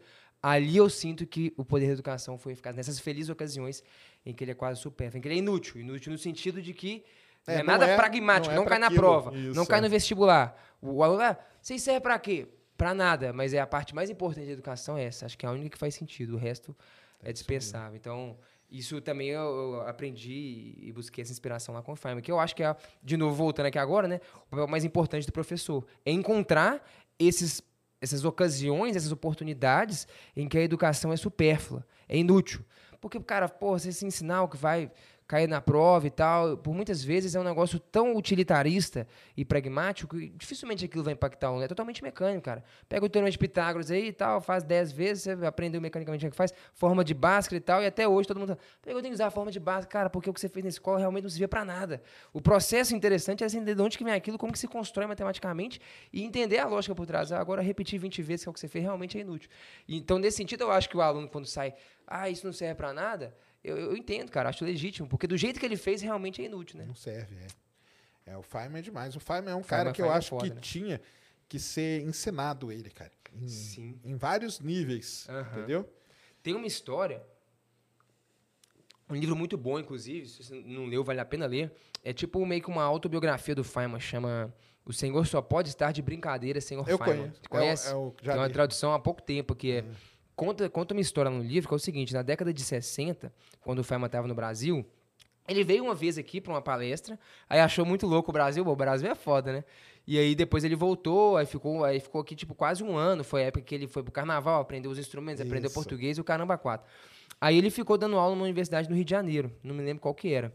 E tem uma história que ele fala assim, cara, eu tava dando aula para os alunos do último ano do curso de física. Ou seja, os caras que foram os meus professores, os seus professores, né? Curso de formação de professores de física. Aí ele falou assim, eu percebi uma coisa muito interessante. Se eu perguntasse, olha como, como que a parada é muito mais complexa, né? Os professores, os caras que nos ensinaram. Ele fala assim: se eu perguntasse para os caras uma coisa, de um jeito, eles me respondiam na ponta da língua. Mas se eu mudasse a forma como eu perguntava, eles já não sabiam de nada. Aí ele fala assim: eu perguntava para esse cara o que que é polarização. Aí todo mundo falava, pá, pá, pá, tintim por tintim, a palavra igual estava escrito no livro. Totalmente memorizada, né? Aí eu perguntava, pô, legal, o que, que tá acontecendo ali fora? Ele mostrava ali, né, pe- pela janela, então a reflexão da, da, da luz ali no mar e tal. Era exatamente o forma da polarização. E todo mundo olhava e falava, não sei e tal. Cacete, você não entendeu nada, cara. Você memorizou. Ele fala isso, cara. Os alunos memorizaram um tanto de coisa, mas eles não tinham entendido nada. Entendido nada, E exatamente. aí, tem um dia que ele vai dar uma palestra, quando ele tá saindo já do Brasil e tal, pô, o cara era o Feynman, tinha muito prestígio e tal, todo mundo já via ele como referência, ele foi dar uma palestra para todo mundo. E ele fala no livro, ele fala, cara, meu objetivo naquela palestra era provar que não se ensina física no Brasil. Porra, olha que foda. Isso falando porque ele ensinava para os caras que foram os nossos professores, né? E aí ele vai e fala assim, e e ele conta essa história, por exemplo, lá na palestra, fala, cara, isso não é física, a galera memoriza um tanto de coisa, reproduz, ninguém tá entendendo nada. Aí ele vai dar o exemplo, cara, então o sistema é muito falho, etc e tal, faz as críticas dele. Ele fala, mas tem três alunos aqui que, que, que, que fugiram a, a, a regra e tal, são caras que conseguiram entender, que sabiam eh, criticar as coisas, que entenderam o processo. Mas o sistema não é 100% falho, mas ele é péssimo. Aí disse que, no meio da palestra, um aluno levanta a mão e fala, ô professor e tal, Você me citou aí como exemplo, né? Mas na verdade eu vim da Alemanha, cara. Eu não me formei no sistema de ensino brasileiro, então eu não sirvo como exemplo. Aí um outro cara levanta a mão. Não, eu me eduquei, na verdade, no período da guerra, que ele não teve aula, eu tive que estudar em casa sozinho. E um outro levanta a mão, ou seja, aí ele conclui a palestra falando, cara, os únicos caras que ele deu de exemplo de que fugiram a curva né? foram caras que falaram, não, mas eu não estava aqui, eu não me formei aqui, usei sozinho, usei na Alemanha. Aí o Feynman concluiu falando, cara, eu sabia que o sistema era ruim, mas 100% era, é, é terrível. E, enfim, acho que isso talvez de algum jeito conclua nossa, nossa crítica aqui. Ó, concordo, concordo muito com o Feynman, cara. É. Muito mesmo com ele. Feynman é demais. Leiam aí o Feynman, cara. Quem nunca leu, Feynman foi um cara que participou do projeto Manhattan, né? É. É, foi um cara, um cara e, muito E ele foda. foi o cara que descobriu a, a treta lá, né? Do. do que, que deu problema no, na missão espacial, né? Sim, o componente foi ele lá. Que descobriu o problema é da Challenger. É. Ele já estava velhinho, né? Quando, ele, quando é. ele descobriu, mas foi ele que descobriu. Tem um outro livro dele que é muito bom, que são as cartas que ele escrevia Pra, pra esposa? Pra, pra mãe. Pra mãe. Tal, é legal demais, cara. A história dele. O Feynman é uma figura incrível. É ele é uma grande referência em educação, além de, ser um grande cientista Sim, físico porque em educação. ele tem umas coisas que a galera não vai saber, mas ele tem um, uns métodos de estudar, né, cara? Sim. Do Feynman, né? Uhum. Tem um método. Entra aí agora aí, ó. Você escreve aí, ó. Método Feynman para você estudar. É um método que esse cara aí desenvolveu, que era o método que ele usava para estudar Uhum. E hoje é famosíssimo, né? Sim. O método Feynman, não é? É, é o Feynman como um todo é, é, super famoso como cientista, educador e tal, mas eu, eu, tenho ele como uma grande referência em educação, cara, como professor e o que ele fazia é o que eu me inspiro muito, que é isso que a gente está falando, é um negócio meio disruptivo. É, ele falava assim que você só aprendeu mesmo uma coisa se você consegue transmitir ela. Uhum. Se você não consegue transmitir, quer dizer que você não aprendeu nada. Que é esse, meio esse lance aí de ah, você aprender só para resolver ali, chegar no resultado certo. Isso aí não, não é aprender. Para ele não era aprender. Uhum. O aprender é que o cara tinha entendido e conseguia passar a informação para frente. Sim, isso, isso, é isso é bom. Era... Teve um dia que a gente fez no, no canal lá, uma vez, uma, uma, uma live sobre até matemática, né? Que, que pô, se em física é ruim o conhecimento pessoal, matemática ainda é pior, né? E o objetivo que eu falei com a galera da matemática era que, que, que quem tivesse ali, né, pudesse entender como que andava a sua base em matemática. E aí foi uma live muito legal, cara, porque era uma live só de perguntas. Eu não vou responder nada, vou te fazer perguntas. Se você sabe responder, é o que você falou, né? Discorrer, você sabe. Se você não sabe, cara, então você não entendeu. Aí, como assim? Qual é a resposta? Eu falei, não, cara, isso aqui eu não vou te dar resposta. Isso aqui é só pergunta que eu vou te fazer. Porque quem conhece, quem entende aquilo, sabe responder, sabe discorrer, sabe explicar isso aqui. Então, a resposta é a parte fácil. Eu posso te passar as respostas, memorizar elas, mas a pergunta é a parte importante, né? E saber desenvolver nela. Exatamente, é isso aí. Então fica aí, ó, a direção. Vamos ver. Vinha um outro Feynman aí, né? É. Daí. Ah, vamos ver que é você aí, ó. O que, que é isso? Quem me dera, né? Me é, inspiro é, nele demais. Se a gente fizer um pouquinho do que ele fez na educação, eu, eu vou estar extremamente então, tá satisfeito, né? Legal é. demais. Porque aí você, você largou lá a, as, as escolas, então, na época da pandemia, foi se dedicar foi Totalmente. Quando que você criou o canal? O canal já existia. Na verdade, quando eu criei o canal, eu tinha 18 anos de idade. Eu tinha acabado de sair do ensino médio. É. Caramba! É, mas na época nem era Universo Narrado, tinha um outro nome, chamava Queda Livre. Não, e a minha ideia ali é. Eu, eu queria só postar, cara, as aulas que eu gostaria de ter, de ter tido, tido, no ensino ah, médio. Olha que louco. Que maneiro. De algum jeito ali eu já estava me interessando por educação e não sabia, né? Porque eu me formei e percebi que eu não sabia muita coisa, cara. Aí eu me interessei, comecei a estudar, ler algumas coisas de matemática, aprender umas coisas. Nossa, que louco, isso aqui funciona assim e tal. Porra, lembro até hoje, cara. Primeira vez que eu entendi uma coisa em matemática, assim, um teorema. Caceta! Aí dá faz sentido. De você transmitir. É, né? não, porque eu me formei lá igual o Felipe Neto. Pra que serve o teorema de Pitágoras? Aí eu entendi, caceta, o que, que o Pitágoras fez? Que louco, cara. Tem toda uma lógica. É isso que eu tenho de Pitágoras. Não é que o quadrado, a hipotenusa, as ações. Não. Pô, isso aí um macaco deve dar conta de memorizar. A, a, a estrutura da construção, aí o dia que eu saquei, falei, cara, que louco. Pô, eu nunca vi isso na escola. Aí eu criei o canal que, pô, eu queria compartilhar aquelas coisas que eu estava aprendendo, né? E aí, no, no, início, o canal era só um hobby. Era onde eu colocava umas aulinhas de ah, coisas que eu queria usava, ter então, estudado. Então, você usava meio a técnica do Feynman. Você tentava... Ensinar. Ensinar para sei lá quem... É, pra qualquer um quisesse ver lá. Como uma maneira de você de ter, aprender. De aprender. Isso aí você aí que está estudando, cara, é o melhor jeito de você aprender. Aprenda uma coisa e tente passar aquela coisa para frente. Grave um, liga o seu. Todo mundo tem celular hoje. É. Grave um vídeo no celular, não importa, você não precisa postar, não precisa fazer nada. Mas você grava ali, você falando, se você conseguiu transmitir aquilo, você aprendeu. É, é. isso, né? É isso que. Não, uma, uma dica boa que eu dou às vezes é, cara, tente explicar para si mesmo. Isso. Não precisa nem falar para alguém. Tenta explicar para si mesmo, porque tem muitas vezes, cara, e isso o aluno não tem maturidade, mas às vezes o aluno não consegue nem se convencer daquilo que ele estudou. Cara, argumente e justifique para si mesmo esse negócio. Se o cara tentar, ele vai ficar perdido. Vai falar, caramba, não entendi não. Tá cheio de buraco no raciocínio aqui. Que, que se ele tentar dar essa, construir essa argumentação, ele percebe que ele não consegue. Então esse é um bom exercício. Mas é. aí o canal surgiu lá atrás. Então era meio que um hobby. Esporadicamente eu ponho alguma coisa e tal. Mudou de nome, eu comecei a encarar mais como um trabalho, fazer com mais afinco, investir mais. Virou Universo Narrado em 2019. Uhum. Então tem aí uns 3, 4 anos. Legal. E aí em 20, 19, final de 2020, da pandemia, que eu decidi sair e tentar viver só desse projeto. Mas aí, porque o, o seu projeto não é só o canal, né? Não. A gente tem o um canal lá, onde a gente está sempre falando ali de. Até que a gente mudou de nome por isso, né? Porque lá atrás era queda livre, um conceito de física. E eu percebi que eu queria falar de muito mais coisas, de matemática, de física, explorar o universo narrado. Veio daí, né? Minha esposa que deu o nome, a Carol. É, veio de uma ideia de poder. Porque o que é a matemática para mim? O que é a física? Cara, é basicamente uma lente que você coloca e você consegue explorar uma dimensão a mais da realidade.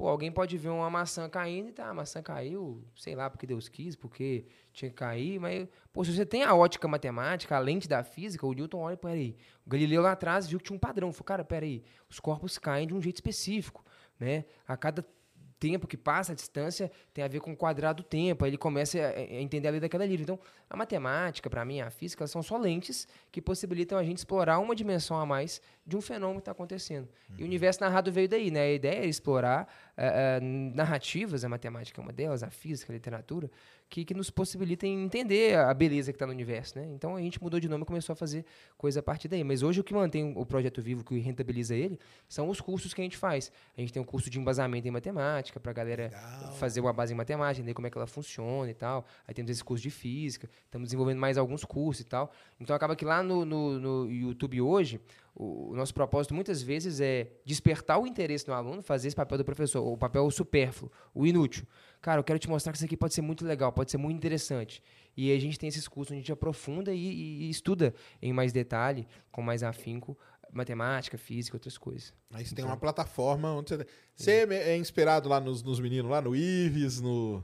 Ah, conheço a galera, pô. Eu tava com eles lá no sábado. Eles é, lá. então, você teve aí no. Conheço eles. Do Com, essa né? galera toda. É, tive é, lá. Porque o, o Ives, o canal do, de física, né? É, física total, né? Exatamente. Grande é, é assim, né? Ele tem o canal e ele tem a plataforma lá onde dá aula. O Procopio também, né? Na parte Isso. matemática, né? Exatamente. Exatamente. Então, tem, uma, galera tem massa. iniciativas, né, é. cara? Isso aí é legal. E aí lá na plataforma você dá o curso de a gente tem curso hoje, de física mesmo. É, temos um de física e temos um de embasamento em matemática. Ah, embasamento em matemática. Porque quando a gente fez o curso de física, na verdade ele veio até depois. Porque na hora que eu fui construir um curso de física, eu, eu sabia, eu falei, cara, uma das coisas que mais trava na física é não saber matemática. Entendi. E eu falei, não, vamos fazer primeiro um curso de embasamento em matemática, que é meio que toda a matemática que o cara precisa dominar para ele começar a caminhada na física. E aí acabou que ficou bem extenso e virou um curso por si só. Era para ser só um modo curso de física, mas era tanta coisa de matemática que a gente precisava varrer cara, isso aqui já é uma coisa por si só que a galera vai querer estudar, Entendi. sabe? E é você que dá aula lá. Sim, é. Hoje a gente está buscando os professores para alguns outros projetos e tal. É, é, a ideia é a gente estruturar melhor esse método nosso de, de aula, de ensino e trazer outras pessoas para Porque você tem, você tem um método para ensinar. É isso. O é diferencial isso. é esse aí Exatamente. Mesmo. É. Entendi. E, e, o, cara, o cerne do método é um pouco é. disso que, que dentre algumas outras coisas que a gente tem lá mais estruturadas, né, mas falando aqui de modo mais amplo, é isso que a gente comentou do Feynman, cara. É, é buscar o supérfluo, é buscar o, o, inútil, assim. Eu percebi que o auge da aula era aquele momento que era inútil, no sentido de não cair na prova. Entendi. No sentido do aluno se fascinar por aquilo. E, e, a ideia consiste em sempre convidar o aluno a participar e compreender aquilo através de motivá-lo, né? Através de despertar nele esse interesse. E aí a coisa começa a discorrer, cara. Eu acho que é totalmente. O Galileu tem uma frase que eu acho muito interessante. Ele fala assim: É impossível ensinar qualquer coisa a um homem, só é possível ajudá-lo a descobrir a coisa dentro de si. Eu, como professor, me sinto completamente incapaz de ensinar qualquer coisa a alguém, cara. Eu posso, no máximo, é, é, ajudar a pessoa a descobrir a coisa dentro de si, né? Achar, ajudar ela a achar um motivo de querer entender aquilo, né? Despertar algum interesse naquilo. Uhum. E conduzi-la, trilhá-la pelo caminho que eu acho mais curto e, e mais interessante para construir aquele conhecimento, desenvolver aquelas ideias, né? O papel do professor é saber esse caminho, né? Ler as obras, entender os conceitos para trilhar por esse caminho, mas o caminho quem anda é o aluno. Você pode no máximo motivá-lo e ajudá-lo a encontrar um motivo para dar os passos nesse caminho que você vai conduzir. É um mentor, né? Mas É. nessa, nessa linha, né? E você já tentou oferecer esse seu método para as escolas, para alguma coisa? Como que é, ou não? Cara, você quis não. manter ali mesmo É, só? Até que hoje não, algumas pessoas já me perguntaram isso. Eu não sei nem muito bem o motivo da gente não ter feito isso. Eu acho que é porque essa abertura, como a gente sempre teve a linha que era o canal no YouTube, a gente sempre estava comunicando com a ponta final, que era o estudante, o aluno, né? Então, esse sempre foi o nosso público, né? O, o estudante mesmo, o aluno. E, e, bom, acho que conversar com a escola só exige um contato e uma complexidade, talvez uma burocracia, que a gente não, não, não encarou ainda, né? Mas, mas pode ser, né? Uma, uma possibilidade. valeria, porque você tem- É. o lance é esse, né, cara? É ter um método, um método novo de ensino. É. Que é isso aí. É isso Mas, aí- mas você- eu já consigo imaginar o tanto de barreira Não, que a gente enfrentaria para entrar com a escola, É, justamente mas aí você conta. pode colocar como um, um, um a mais, entendeu? Aham, uma coisa ali meio. Como se fosse uma coisa optativa. É, o novo ensino médio tem isso nas matérias optativas. Isso que eu ia falar, por isso É. que eu tô, tô falando, que você Aham. podia entrar ali, entendeu? Ó, aqui a gente mostra a física nesse lado, nesse É. outro olhar. Eu acho que vale a pena, cara, ser. tentar, né? Porque- Um dia a gente vai chegar lá, vamos chegar lá devagarinho. É. chegar Quantos lá. alunos vocês têm no total? Cara, hoje, esse ano aí, a gente deve ter o quê? Uns, uns 6, 7 mil alunos. Ah, que Por aí. maneiro. É. É uma galera no- no- nos cursos, né? Lá na comunidade do YouTube tem quase uns 400 mil. Uhum. Que pra mim continuam sendo alunos, né? Pô, tá ali, tá estudando com a gente, tá, tá consumindo. Mas, pô, uma galera massa, cara. Uma galera massa. É, Acho, acho que Não, estão fazendo uma coisa demais, positiva aí. Caramba, é bastante aluno. E eles u- e acabam usando, né? O, esse conhecimento também para passar na, na prova, né? Sim, com certeza. Mas essa é uma parada que a gente fala muito, que a gente percebeu que, cara, o aluno muitas vezes ele vai buscar o, o curso porque ele precisa fazer o Enem, precisa fazer um vestibular Entendi. e tal. Esse é Então- o, tipo a motivação inicial dele. Não de todos eles, Tá. mas da maioria, porque esse, esse, como a gente estava falando no início, né?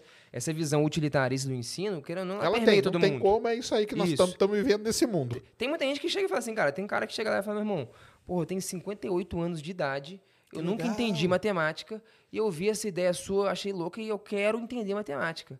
E entra. Eu falo, cara, doite mais, seja bem-vindo. É para você também, é para todo mundo que quer entender, né? Mas isso acontece e tal, mas não é tão frequente, não é o mais comum. O, o mais comum é o estudante ali do ensino médio e tal, que já se formou no ensino médio e quer ingressar na faculdade é, e quer usar aquilo de algum jeito como um, um preparo, um estudo para a prova. E que continua valendo e valendo muito bem, cara, porque é, não tem nenhum curso para mim que te prepare melhor para a prova de matemática do que um curso que te ensina matemática. Eu Sim. poderia criar um que te treina, é, igual um cavalo para fazer uma prova, mas eu prefiro criar um que te ensina matemática, cara. E aí você arregaça em qualquer prova que você quiser, porque é, a nota é uma consequência do conhecimento que você tem. Pelo menos essa- é nisso que eu acredito, sabe? O nosso objetivo sempre é focar no conhecimento, desenvolver a inteligência, o conhecimento, a percepção do aluno, a capacidade de criticar. E aí, cara, pô, fazer a prova é a parte fácil, é a parte Sim. você vai lá e mostra o que você sabe. Agora, se você se preparar só para aquilo, se o fim da, da, da escola, da educação é por preparar para uma prova, Tá tudo errado, você tá né? maluco, né, cara? Não É. faz sentido. Para mim, não, não, não faz, faz sentido. mesmo. E, o, e a da sua área, você dá, dá aula lá também, não? De, de quê? Da, da área sua aí, de gravitação ah, não, isso não, isso não. Hoje, nosso público, pelo menos no momento, Ah, tá, porque é só ele é muito no médio, ensino né? médio. É. Vez ou outra eu falo algumas coisas lá no canal sobre isso, mais a teor de, de divulgação científica. Legal. É, mas é, é um negócio muito denso, cara. Exige um arcabouço matemático muito grande. Tem um amigo meu lá, que tá, inclusive, mandar um abraço para ele, o Felipe, do canal Y Física, um canal muito legal. Ele tá fazendo um doutorado agora. Uai, física, de Y Minas? Física. De Minas, exatamente. É. Ele tá fazendo doutorado, estuda, estudou termodinâmica de buracos negros, estuda buraco negro, é um negócio muito denso. Lá no canal dele ele fala muito, assim, no nível muito denso. Acaba que, ele, eu acho, né, eu converso com ele sobre isso, ele fala com um público bem menor, porque pra você começar a entender o que o cara tá falando, Sim. o background matemático que você tem que ter, cara, cálculo 1, 2, 3, equações diferenciais parciais, equações diferenciais or- ordinárias, geometria diferencial, cálculo tensorial. O background é, é 3, 4 anos dando matemática profundamente para você começar a entender a teoria física. Então é um negócio muito denso, né? É, é, então, por isso que lá a gente não fala disso. Eu falo mais no canal entendi, a, a entendi. caráter de divulgação científica. Claro. O público que entenderia a matemática por trás disso. Eu lembro uma vez que eu estava na faculdade, cara, e eu estava na faculdade de engenharia ainda, e eu estava já namorando essa ideia de mudar para física, de sair da engenharia, e eu comecei a fazer umas matérias de física. Só que sempre quando eu abri o sistema da UFMG lá, nunca aparecia matéria de física. Eu falava, que bosta, cara, eu tô na engenharia. E aí, tipo, aparecia o aplicativo de tudo quanto é curso. Matéria de, do curso de história, do curso de letras, do curso de música. Mas física não aparece. Aí eu fui no colegiado de física e falei, cara, eu queria fazer uma matéria de física e tal, mas não aparece matéria nenhuma pra mim. Ah, não, que não aparece pra ninguém mesmo, não. Eu, por quê? Cara, porque antes aparecia. Aí vi um cara lá da letras e falava assim, pô, física quântica, vou fazer esse negócio, deve ser doido. E vinha. Só que o cara tinha que ter, saber um tanto de coisa, teoria claro. da probabilidade, álgebra linear, tinha cálculo. Ter um pré-requisitos é, que ele não ia ter. E aí entrava muita gente que não tinha esse, essa noção, né, dos pré-requisitos, e ficava viajando na matéria, e aí fazia um, dois meses sair, aí ficava uma bagunça, que ninguém ia para frente, então a gente meio que, que não abria essas vagas, porque tinha uns nomes de física que é, despertavam interesse. Tinha que abrir um física quântica para leigos, por Isso, exemplo, ia ser legal pra caramba. Ser, é. Acabou que depois eu consegui fazer as matérias, mas eu tinha que ir lá e pedir para os caras. Falar, não, cara, eu fiz engenharia, eu fiz o cálculo, você, você mostrava que você tinha os pré-requisitos para então entrar, você entra, né? é. Mas é, acho que a parada é essa. Eu acho que seria legal mesmo uma matéria assim, a, a caráter de divulgação científica, né? Ainda pro, mais física quântica, né? É... O pessoal fala aí, a doideira. Você, então, que é dessa área, você deve achar uns absurdos por aí, né? Como que é? Cara, acho, mas. Do é, quântico. É, é, mas isso entra no mesmo negócio. Eu não sei por que, que a relatividade geral não caiu na mesma treta do quântico. Mas eu, sei por quê. Por quê? Por causa do nome do nome. É, quântico é um nome muito bonito. É mais cara. forte, né, cara? É, quântico é um Se meter um colchão forte, quântico é foda, cara, né? Vende é, muito mais que um colchão relativístico. relativístico. Não, é, mas é bom, peraí. Não, relativístico é, mas. Pô, um colchão relativístico. Aqui, ó. É. Eu saco, vão ser responsável por fazer relatividade geral virar pro seu ciência. Isso aí. Colchão não, porque. É, aí, isso aí, pô. de Atlântico. Não, um colchão relativístico é foda. É, é. O que, que você vai. Você, você dorme na vida da luz, você vai um negócio louco, você para no tempo. Mas é porque, assim, o que eu ia dizer era, a questão da quântica é exatamente isso, cara. Ela exige tanta, tanto background matemático, para você minimamente começar a entender as primeiras coisas da teoria, que, que, pô, a gente tá num país aqui que a galera sai do ensino médio sem saber o base de matemática, álgebra, geometria, quem dirá essa matemática. Então é muito fácil qualquer um falar uma parada de quântica e, cara, pô, você vai ter que aceitar. Um cara que não entende nada, o cara fala, isso aqui é o colchão quântico, o quê?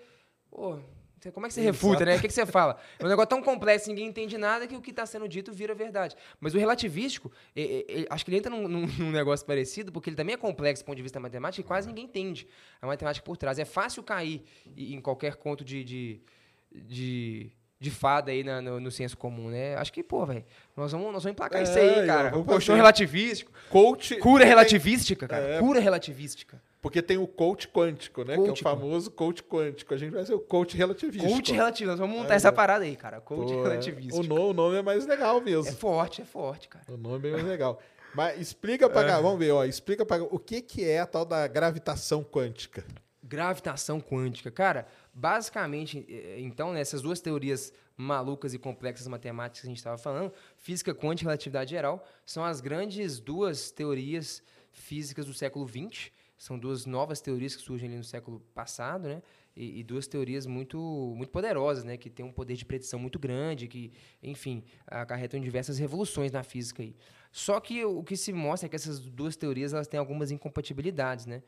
Para quem nunca ouviu isso aí, mas basicamente a relatividade geral é uma teoria do Einstein de 1915 que essencialmente, vamos lá, né? Fala de, de corpos macroscópicos, né? Vamos pensar assim, pô, estudo de é, astros, né, análogo à teoria da gravitação do Newton, né, como é que a Terra se movimenta em torno do Sol, buracos negros, coisas grandes, né, muito massivas Sim. e tal. E já a física quântica, ela é a física de se estudar elétrons, átomos, né, partículas menores do que o átomos, né, subatômicas. E, e, as leis da mecânica quântica são bem distintas da relatividade geral. E o engraçado é que as duas são excelentes ferramentas, né? Uma estuda muito bem o que está rolando lá aqui fora da Terra, né, na astronomia, e a outra estuda muito bem o que está rolando no microcosmos, né, dentro do, do átomo. Né? As duas são excelentes. Só que quando você tenta juntar as duas, cara, que louco, as duas são muito fodas. Vamos tentar é, juntar essas duas coisas e pegar uma coisa mais geral que vai, vai ser foda demais. Aí a, a galera, teoria do tudo, né? Que a teoria de fala, tudo. Né? Que o Einstein estava buscando no fim da vida dele. Que era essa unificação dessas duas grandes teorias, é, que se mostram incompatíveis em certas escalas e tal. E, e a gravitação quântica o que eu estudo lá, né, no, no, no, mestrado lá, é gravitação quântica de laços, na verdade. É, é, a gravitação quântica seria a ideia de você tentar unificar essas duas teorias e tem vários caminhos possíveis, né? É, a gravitação de laços é, é uma delas. É uma delas. É, é, então, enfim, são várias tentativas aí. Eu acho que esse talvez seja o grande problema da física do século atual, né, é essa ideia de unificar essas duas grandes teorias, né? Estuda-se muito as duas separadas, tem muita coisa sendo feita tanto em relatividade geral quanto em física quântica separadamente, mas tem esse interesse dos físicos aí, né, de, de unificar esse negócio, de descobrir alguma coisa maior aí que, que contém essas duas e tal, né? Então a gravitação quântica é essa tentativa. É, o Einstein, o Hawking também, né? Foi um cara que foi atrás disso, né? É, exatamente. O Hawking fez muita coisa legal em relatividade geral. Esse negócio de termodinâmica de buracos negros mesmo, é. foi ele que é. fez. O cara absolutamente genial, mas não desenvolveu o colchão relativístico. Não desenvolveu, tá vendo? Sei. Perdeu a chance dele. Pô, deu mole, precisa ter ficado trilionário. Trilionário, exatamente. Já pensou? Pô, o vai ficar né, no máximo aí lembrado na história da humanidade. É. O cara deu mole, né? Mas você vai ter, depois você vai fazer doutorado nessa área também? O que, que, você imagina? Cara, acho que agora eu vou dar um tempo, eu quero focar muito nessa parte de educação. Ah, tá. Porque, lá no, no, no, na sua plataforma. Lá é, e, e, eu me vejo muito assim. Por exemplo, pô, eu adoro estudar física. Estudar isso aí para mim é, é, uma grande diversão, assim, me diverte mais. Assim, eu gosto de aprender e de conhecer.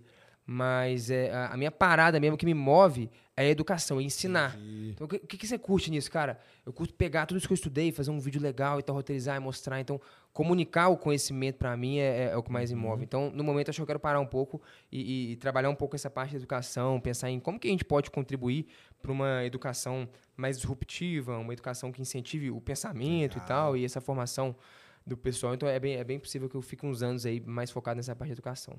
Que legal. Mas, de modo algum, comentando aqui, né, vou deixar os estudos de lado, né? Como eu sempre incentivo a galera, cara, estudar é estudar, cara. Nossa, certamente eu vou continuar lendo pra caramba sobre física e tal. E o estudo, ele transcende o, o estudo formal, Sim, né? claro, claro. Ah, não, é. transcende, transcende com certeza. Porque, mas é uma área que tem, e tem muita inovação nessa sua área aí, né? Tem, cara, tem bastante. Aqui é uma ciência muito, muito de base mesmo, né? Estudar muita coisa, assim, porque é uma teoria nova, né? É uma teoria nova ali, que surge em 1915 então, assim, pouco mais de 100 anos, tem muita coisa sendo feita nisso. É, é, é ondas gravitacionais, que é uma das então, da teoria, foi detectada agora há pouco. Isso é legal demais, né? Tem, Você é... gosta dessa parte de universo, assim?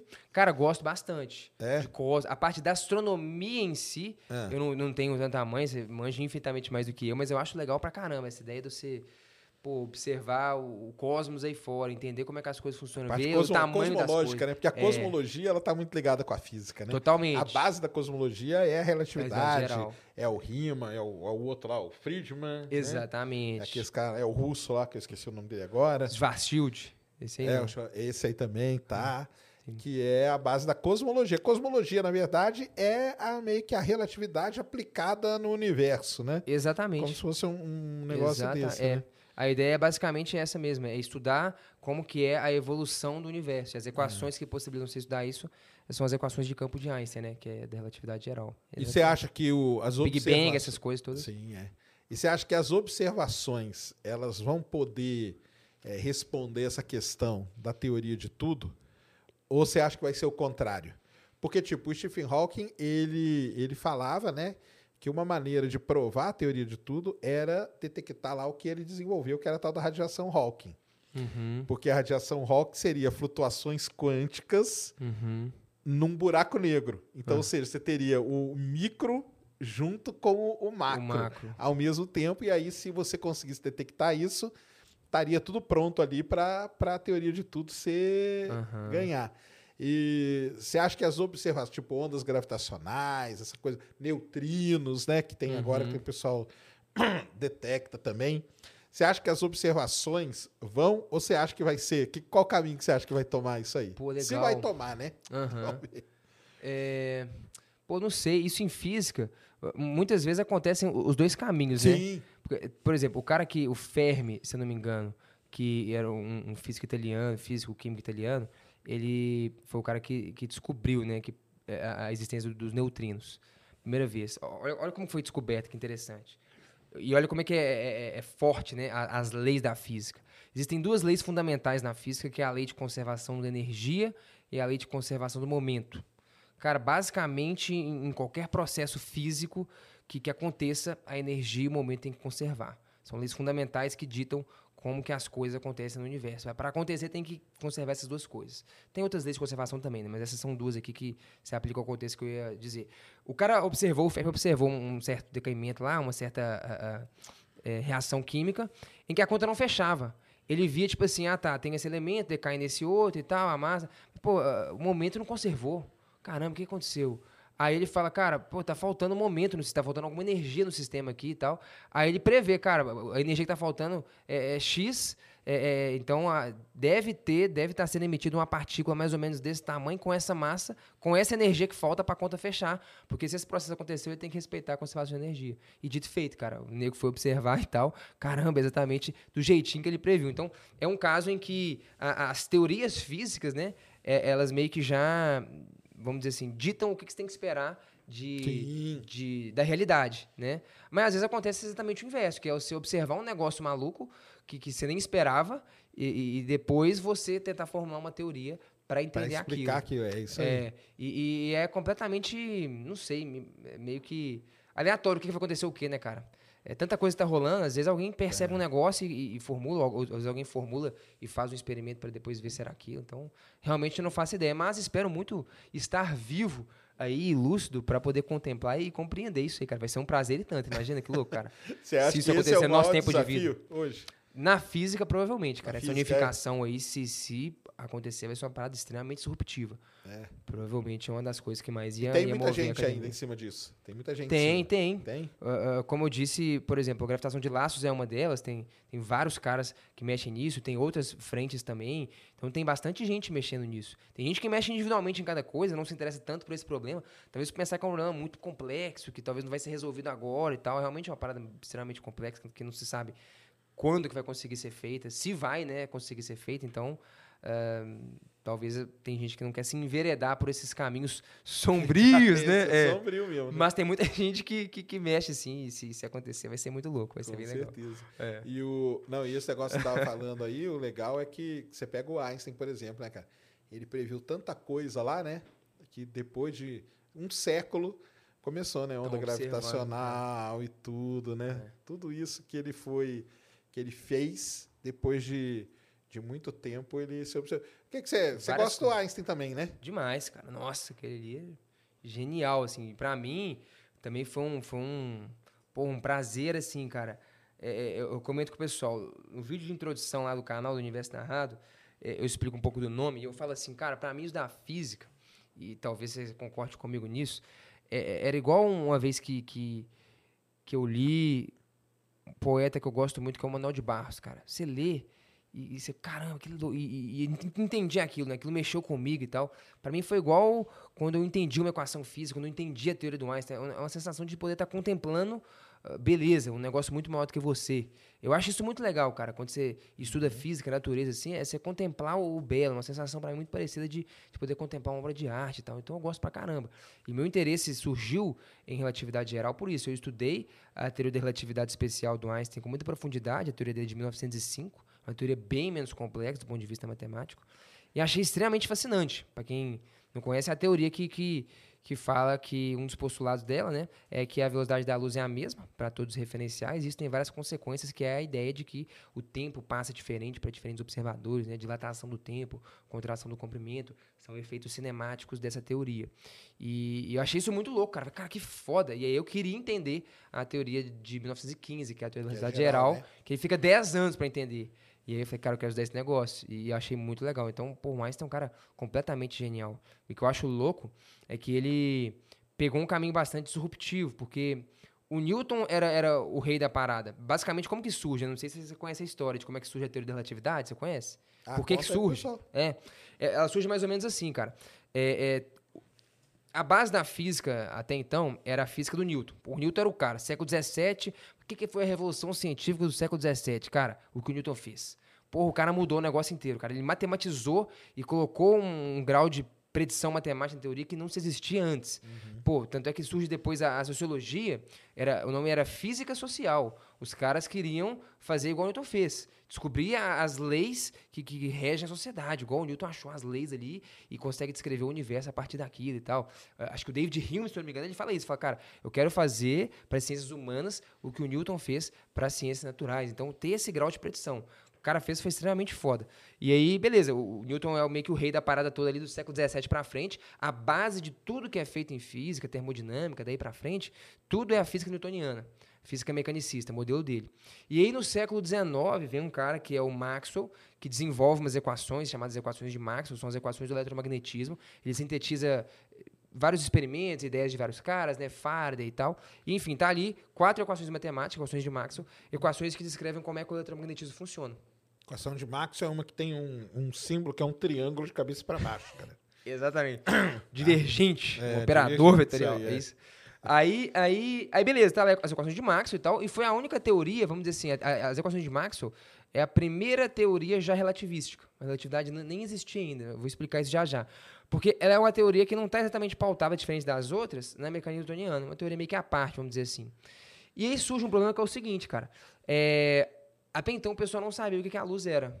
A luz é uma partícula, a luz é uma onda, tinha uma grande briga em, em, em, cima disso.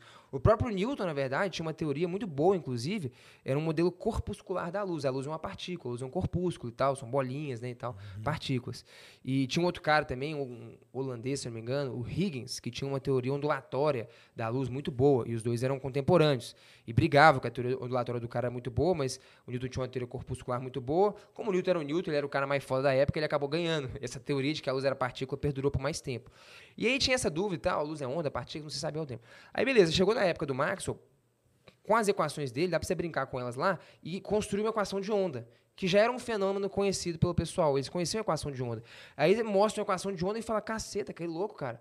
Então, peraí, existe uma onda que tem a ver com campos elétricos e magnéticos, que é o que ele estudou, né, eletromagnetismo, uhum. e, e você chega numa equação de onda bonitinha, só que é uma onda que se propaga com a velocidade c, que é a velocidade da luz, 300 mil quilômetros por segundo no vácuo. E aquilo foi totalmente disruptivo. Caraca, que louco, velho. Sintetizei o eletromagnetismo. A partir daqui fiz umas contas e, e, cheguei numa equação que era que a gente sabe que descreve ondas. Então, campos elétricos magnéticos tem a ver com ondas, mas eles propagam na velocidade da luz. Tipo, caceta, a luz é uma onda eletromagnética.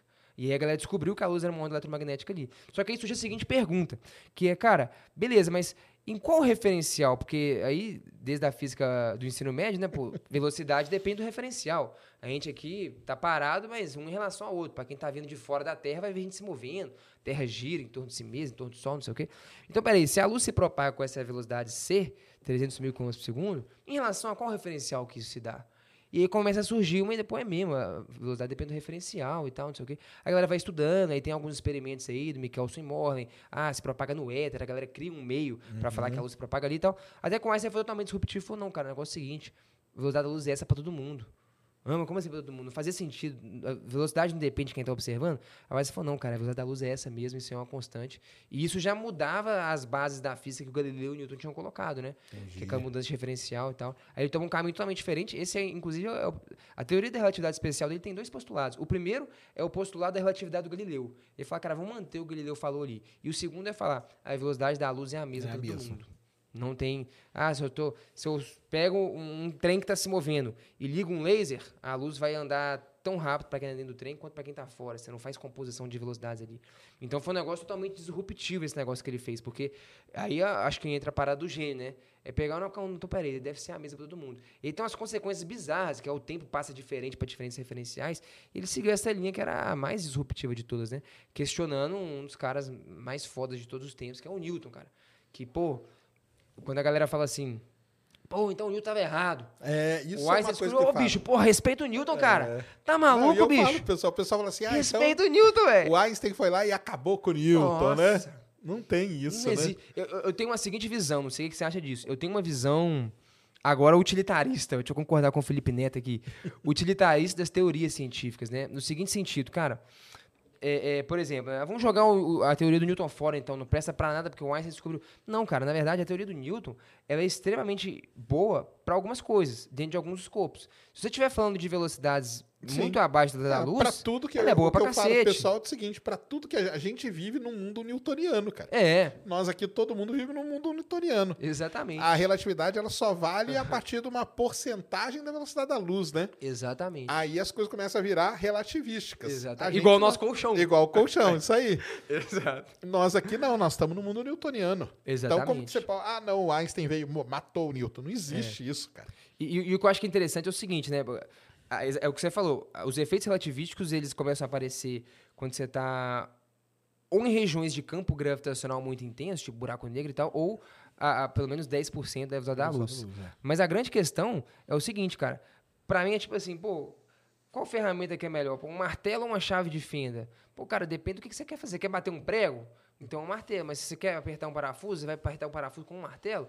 Então, assim, cara, eu vejo as teorias nesse sentido bem como bem utilitaristas de cara. A teoria do Newton é boa pra cacete. Ele é um bom martelo se você quer bater um prego. Ela é uma, é uma ferramenta excelente pra fazer isso aqui. Nos jogos fora, não, você tá maluco. Já a do Einstein, ela é uma boa chave de fenda se o objetivo é apertar um parafuso. Então depende do que, que você quer fazer, cara. O Newton fez um negócio muito foda que deve ser respeitado, né, cara? Não, e aí vem as perguntas do tipo assim: ah, mas então se a luz dizia, e quando tem massa, né, que é do Einstein e tal, por que, que eu tô aqui e a luz não passa por mim? Então, aí eu falo, pessoal, porque nós vivemos num mundo newtoniano. Nós aqui não estamos num sistema relativístico, nem num, num- na, perto de um campo gravitacional muito intenso, que é igual a um Aham. buraco negro. E aí essas coisas vão acontecer, tipo com Mercúrio.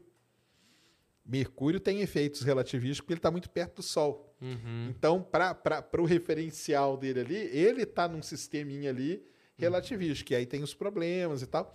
Tanto que pensava que tinha um, um planeta no meio. Entre, o, eh, Entre o Sol e, e Mercúrio, Mercúrio? todo mundo pensava que tinha um planeta no Ah, é? meio, porque Mercúrio ele sofre variações por causa da relatividade. Ah, legal. E aí os caras falavam assim: não, tem Esse um não novo, era o Vulcano, era o Ah. nome do planeta. E aí o Einstein falou: não, cara, isso aqui são, isso aqui Difícil. Está previsto aqui na minha teoria. Ele Legal. calculava, batia igualzinho os caras observavam. Legal. Então era porque aí Mercúrio está muito perto do Sol, então ele está Aham. sujeito àquele campo muito forte. Nós aqui já não estamos, né? É. Pô, legal, essa eu não sabia. E- Então e é- tem um. Eu não sei o que que você acha disso, mas quando a gente fala de ciência, não sei, cara. Eu, eu não- eu não, não tenho uma visão nunca de que você chega numa teoria que é a verdade Sim. da coisa. Ah, Não, a teoria do existe isso, Einstein né? é, a- é a verdade como que é o universo. Cara, pô, a do Newton a galera pensava que era. Hoje a gente pensa que é do Einstein, daqui a 200 anos vai ser uma outra. Daqui a pouco surge de tudo, né? É. Unifica E tudo aí e, você vê que a- o Einstein tava vendo só uma. O Newton tava vendo só uma parte da, da imagem, aí o Einstein conseguiu ver de fora e ver uma parte maior da figura, e um cara vê mais de fora uma parte maior. Acho que a gente nunca vê a figura completa. Por isso que eu acho que faz sentido essa visão da, da teoria enquanto ferramenta. Cara, se o que você não tem, você nunca tem a verdade absoluta, o que você tem são ferramentas. A ferramenta do Newton é muito boa para. Você tem que saber para que serve cada ferramenta, né? A do Einstein é muito boa para isso. onde você aquilo, aplica, né? Exatamente. Onde você aplica cada coisa. Qual que é a extensão de validade daquela teoria. É. Alguma coisa assim, né? Porque isso aí é uma dúvida que o pessoal tem muito, cara. Muito mesmo. É, E eu recebo várias vezes a pergunta aí. Pô, mas então não sei o quê. A primeira coisa que o pessoal fala é isso, né? Aí o Einstein veio, então matou o Newton, né? Acabou. Acabou pra ele. E, e- É e isso, isso entra muito no, no estudante. Eh, de novo, Entra. o estudante fala, pô, por que eu estudo então a teoria do Newton? Se o Einstein já descobriu a dele aí e a do Newton tá errada. Cara, tem dois fatos, né? Primeiro que a do Einstein é bem mais complexa. E tudo que é feito em física é baseado no que o Newton fez. Então, se você não entender isso aqui, você não entende o que o cara fez lá. E segundo, que na verdade, cara, o que o Newton fez continua válido dentro daquele campo de domínio, né? Isso é importante. Do... Aí entra um pouco naquilo que a gente tá falando nisso, né, cara? De você conseguir eh, eh, colocar o aluno dentro de um universo em que ele entende o porquê que ele está estudando aquilo, né? Sim. Em que ele se motiva. De novo, quando o aluno exatamente. pergunta e fala assim, por que eu estudo isso? Não sei. Eu tendo sempre a, a- a- levar aquilo com bom humor e entender que é, que é um, um questionamento legítimo dele, né? De querer se conectar com o objeto de estudo. Porque é, tantas vezes não faz sentido o aluno estar ali, né? Na escola, e ele não vê sentido, então Exatamente. Convencê-lo de que faz sentido estar ali é importantíssimo, cara. É sempre importante. Não, é isso mesmo. Legal. Não sei, demais. não sei você, você tem dois filhos, você falou, né? Tenho. Qual que é a idade deles? 13 e 11. 13 e 1, ah, porra, então, não, então você deve ficar maluco aqui. Porque você tá falando o tempo inteiro que a gente tá falando de ensino de educação, né? Não, eu Como fico que é maluco, pra cara, eu sou você? revoltado, cara. É, como não é que, que eu é sou daí? maluco, não. Eu sou revoltado mesmo. Como que é essa parada, então? Dos seus filhos estarem nesse sistema tradicional, Eu acho terrível, que cara. você não acha eu que acho terrível, sentido. eu É. acho terrível, cara. Terrível. Que é isso aí, entendeu? Ir lá e passar na prova e tal. E, ah, tirei a nota. tal. Cara, eu não quero saber, cara. Eu quero saber se você aprendeu isso aqui. Isso Uhum. aqui vai ficar na sua cabeça. Meu filho, meu filho mais velho pergunta toda hora. É. Ah, onde que eu vou usar isso aqui? Por que, que eu tô prendendo essa porcaria aqui? É. Esse negócio aqui, que não sei o que, aonde? Vou- Aí ele chega pra mim e fala assim: Você, você usa tal coisa? Entendeu? Eu falo, uso todo É. Mas é foda, cara. Eu, Ele eu perguntou sou... logo pro cara errado, né? Logo pro cara que usa, ao invés de achar um cara que não usa, pra sustentar. Não, então fala pra ele se inscrever no Universo Narrado. Ele vai Vou. achar alguma utilidade, ainda que ela não seja essencialmente prática e utilitária. Vou colocar eles lá. É. Não, mas é eu, a minha revolta venha disso, cara. Uhum. E na pandemia, como eu fiquei com eles em casa e acompanhando tudo. E eu via o professor ali, cara, eu falava, cara, isso tá tudo errado, cara. Tá tudo... E aí o que aconteceu? Voltou para aula. Só que teve uma semana que começou a ter muito caso, voltaram para casa. Voltou ah. tudo igual, cara. Que ah. era o cara não sabia mais como que ligava, entendeu? Eu falei, cara, não aprenderam nada, cara. Não aprenderam com a teve a oportunidade. Então, essas coisas aí, isso me deixa muito revoltado, cara, porque a escola é um negócio, você paga caro pra caramba. E, na verdade, é isso, cara. É tudo um jogo de interesse. O, o interesse que eu quis dizer é isso, entendeu? Ah, ele tá ali porque é a escola que promete que vai ter uma nota boa no Enem é. e com essa pontuação vai conseguir entrar numa faculdade boa e tal, entendeu? Uhum. Mas, pô, cadê o cara? E o foda hoje, cara, é que tem muita ferramenta, cara. Tem, cara. Pô, tem muita coisa legal, né, cara? Aí, tem, é, cara, isso, isso é triste. todas aí, cara. E aí o cara vem e me dá aula do mesmo jeito, cara. É. E aí eu pego, eu, eu, eu sento com eles e pego os livros, que é apostilas, né? Aí que dá vontade de chorar mesmo. Por quê? Muito, muito erro? É, primeiro tem muito erro, uhum. muito erro. E o segundo, cara, que aí você vê mesmo os caras ensinando coisas assim que é nada a ver mesmo, entendeu? É. É nada a ver. Aí eu. Aí eu seu filho tem até razão em falar Tem, sentido, tem razão. Né? Mas aí eu falo para ele isso aqui, cara, porque lá no vestibular, daqui não sei quantos anos, Nossa. vai ter umas três questões sobre isso aqui, entendeu? Aí você tem que estudar por conta disso. Pô, e aí é triste. E é para mim, cara, não tem nada mais desestimulante que isso, cara. É. Você vai, pô, não sabe o que passa na prova. Tem um, um um trechozinho de um desenho. Você já conhece aquele desenho do Snoopy, o cachorrinho, uhum. o Charlie Brown? Eu já usei até uma vez no canal para conversar sobre isso com o pessoal. É um trecho de um desenho que, que o Snoopy tá andando falando assim: Não, tô, tô agarrado aqui e tal, tenho que estudar para as provas e tal. Pra que você tem que estudar para as provas? É porque eu tenho que tirar boas notas. Mas pra que você tem que tirar boas notas? Pra eu passar de ano. E depois? Aí eu vou ter que estudar para tirar boas notas. Pra quê? Pra eu me formar no ensino médio. E aí? Aí eu entro na faculdade, eu tenho que tirar boas notas para me formar na faculdade e tal. E aí, aí nunca acaba, saca? É, é tipo um assim, ciclo, é um é, ciclo, é, pro resto da vida, é isso mesmo. O objetivo é estudar e tirar boas notas. Tá, tá, pra, por isso que eu fico, eu fico muito revoltado, cara. Mas eu vou falar o quê? Não posso fazer nada, né? É. Eu sou só uma voz aí na, no, no vazio aí. Tem, eu percebi uma coisa, tem, tem um negócio que eu acho que nisso a gente é um pouco diferente.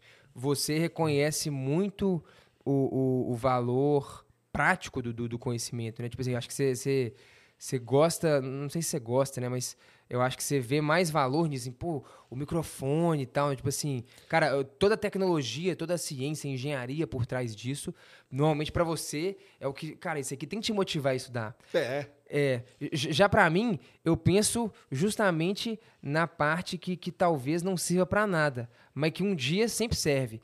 Que é tipo assim, cara, não, por que, que você estuda matemática? Eu também, sim, eu é. também, eu também. É, é, o, é, o connecting the dots lá que eu falei. Isso, isso. Aí. É, não, essa parte, normalmente, é os pontos mais. É os pontos desconectados. Sim. Aqui a gente conectou eles. Falou, é. caceta, aqui o som e tal, não sei o quê. Frequência. Beleza, aí você conectou. Porque eu, eu acho assim, no meu caso, eu sempre estudei física, matemática, se for me perguntar, por que você estuda matemática, física até hoje e tal? Cara, é porque eu acho bonito, cara. É só por eu acho legal, acho divertido pra caramba.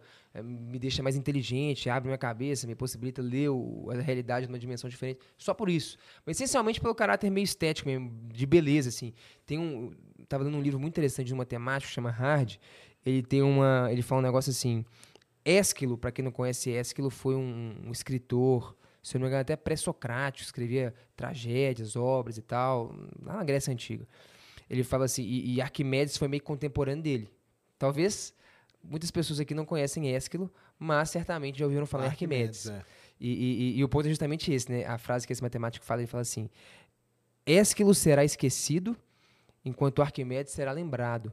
Porque as línguas morrem, mas as verdades matemáticas são eternas. Ah, yeah. E isso eu acho muito bonito, cara. Pô, você está estudando um negócio que é meio que, que é eterno, que é imutável.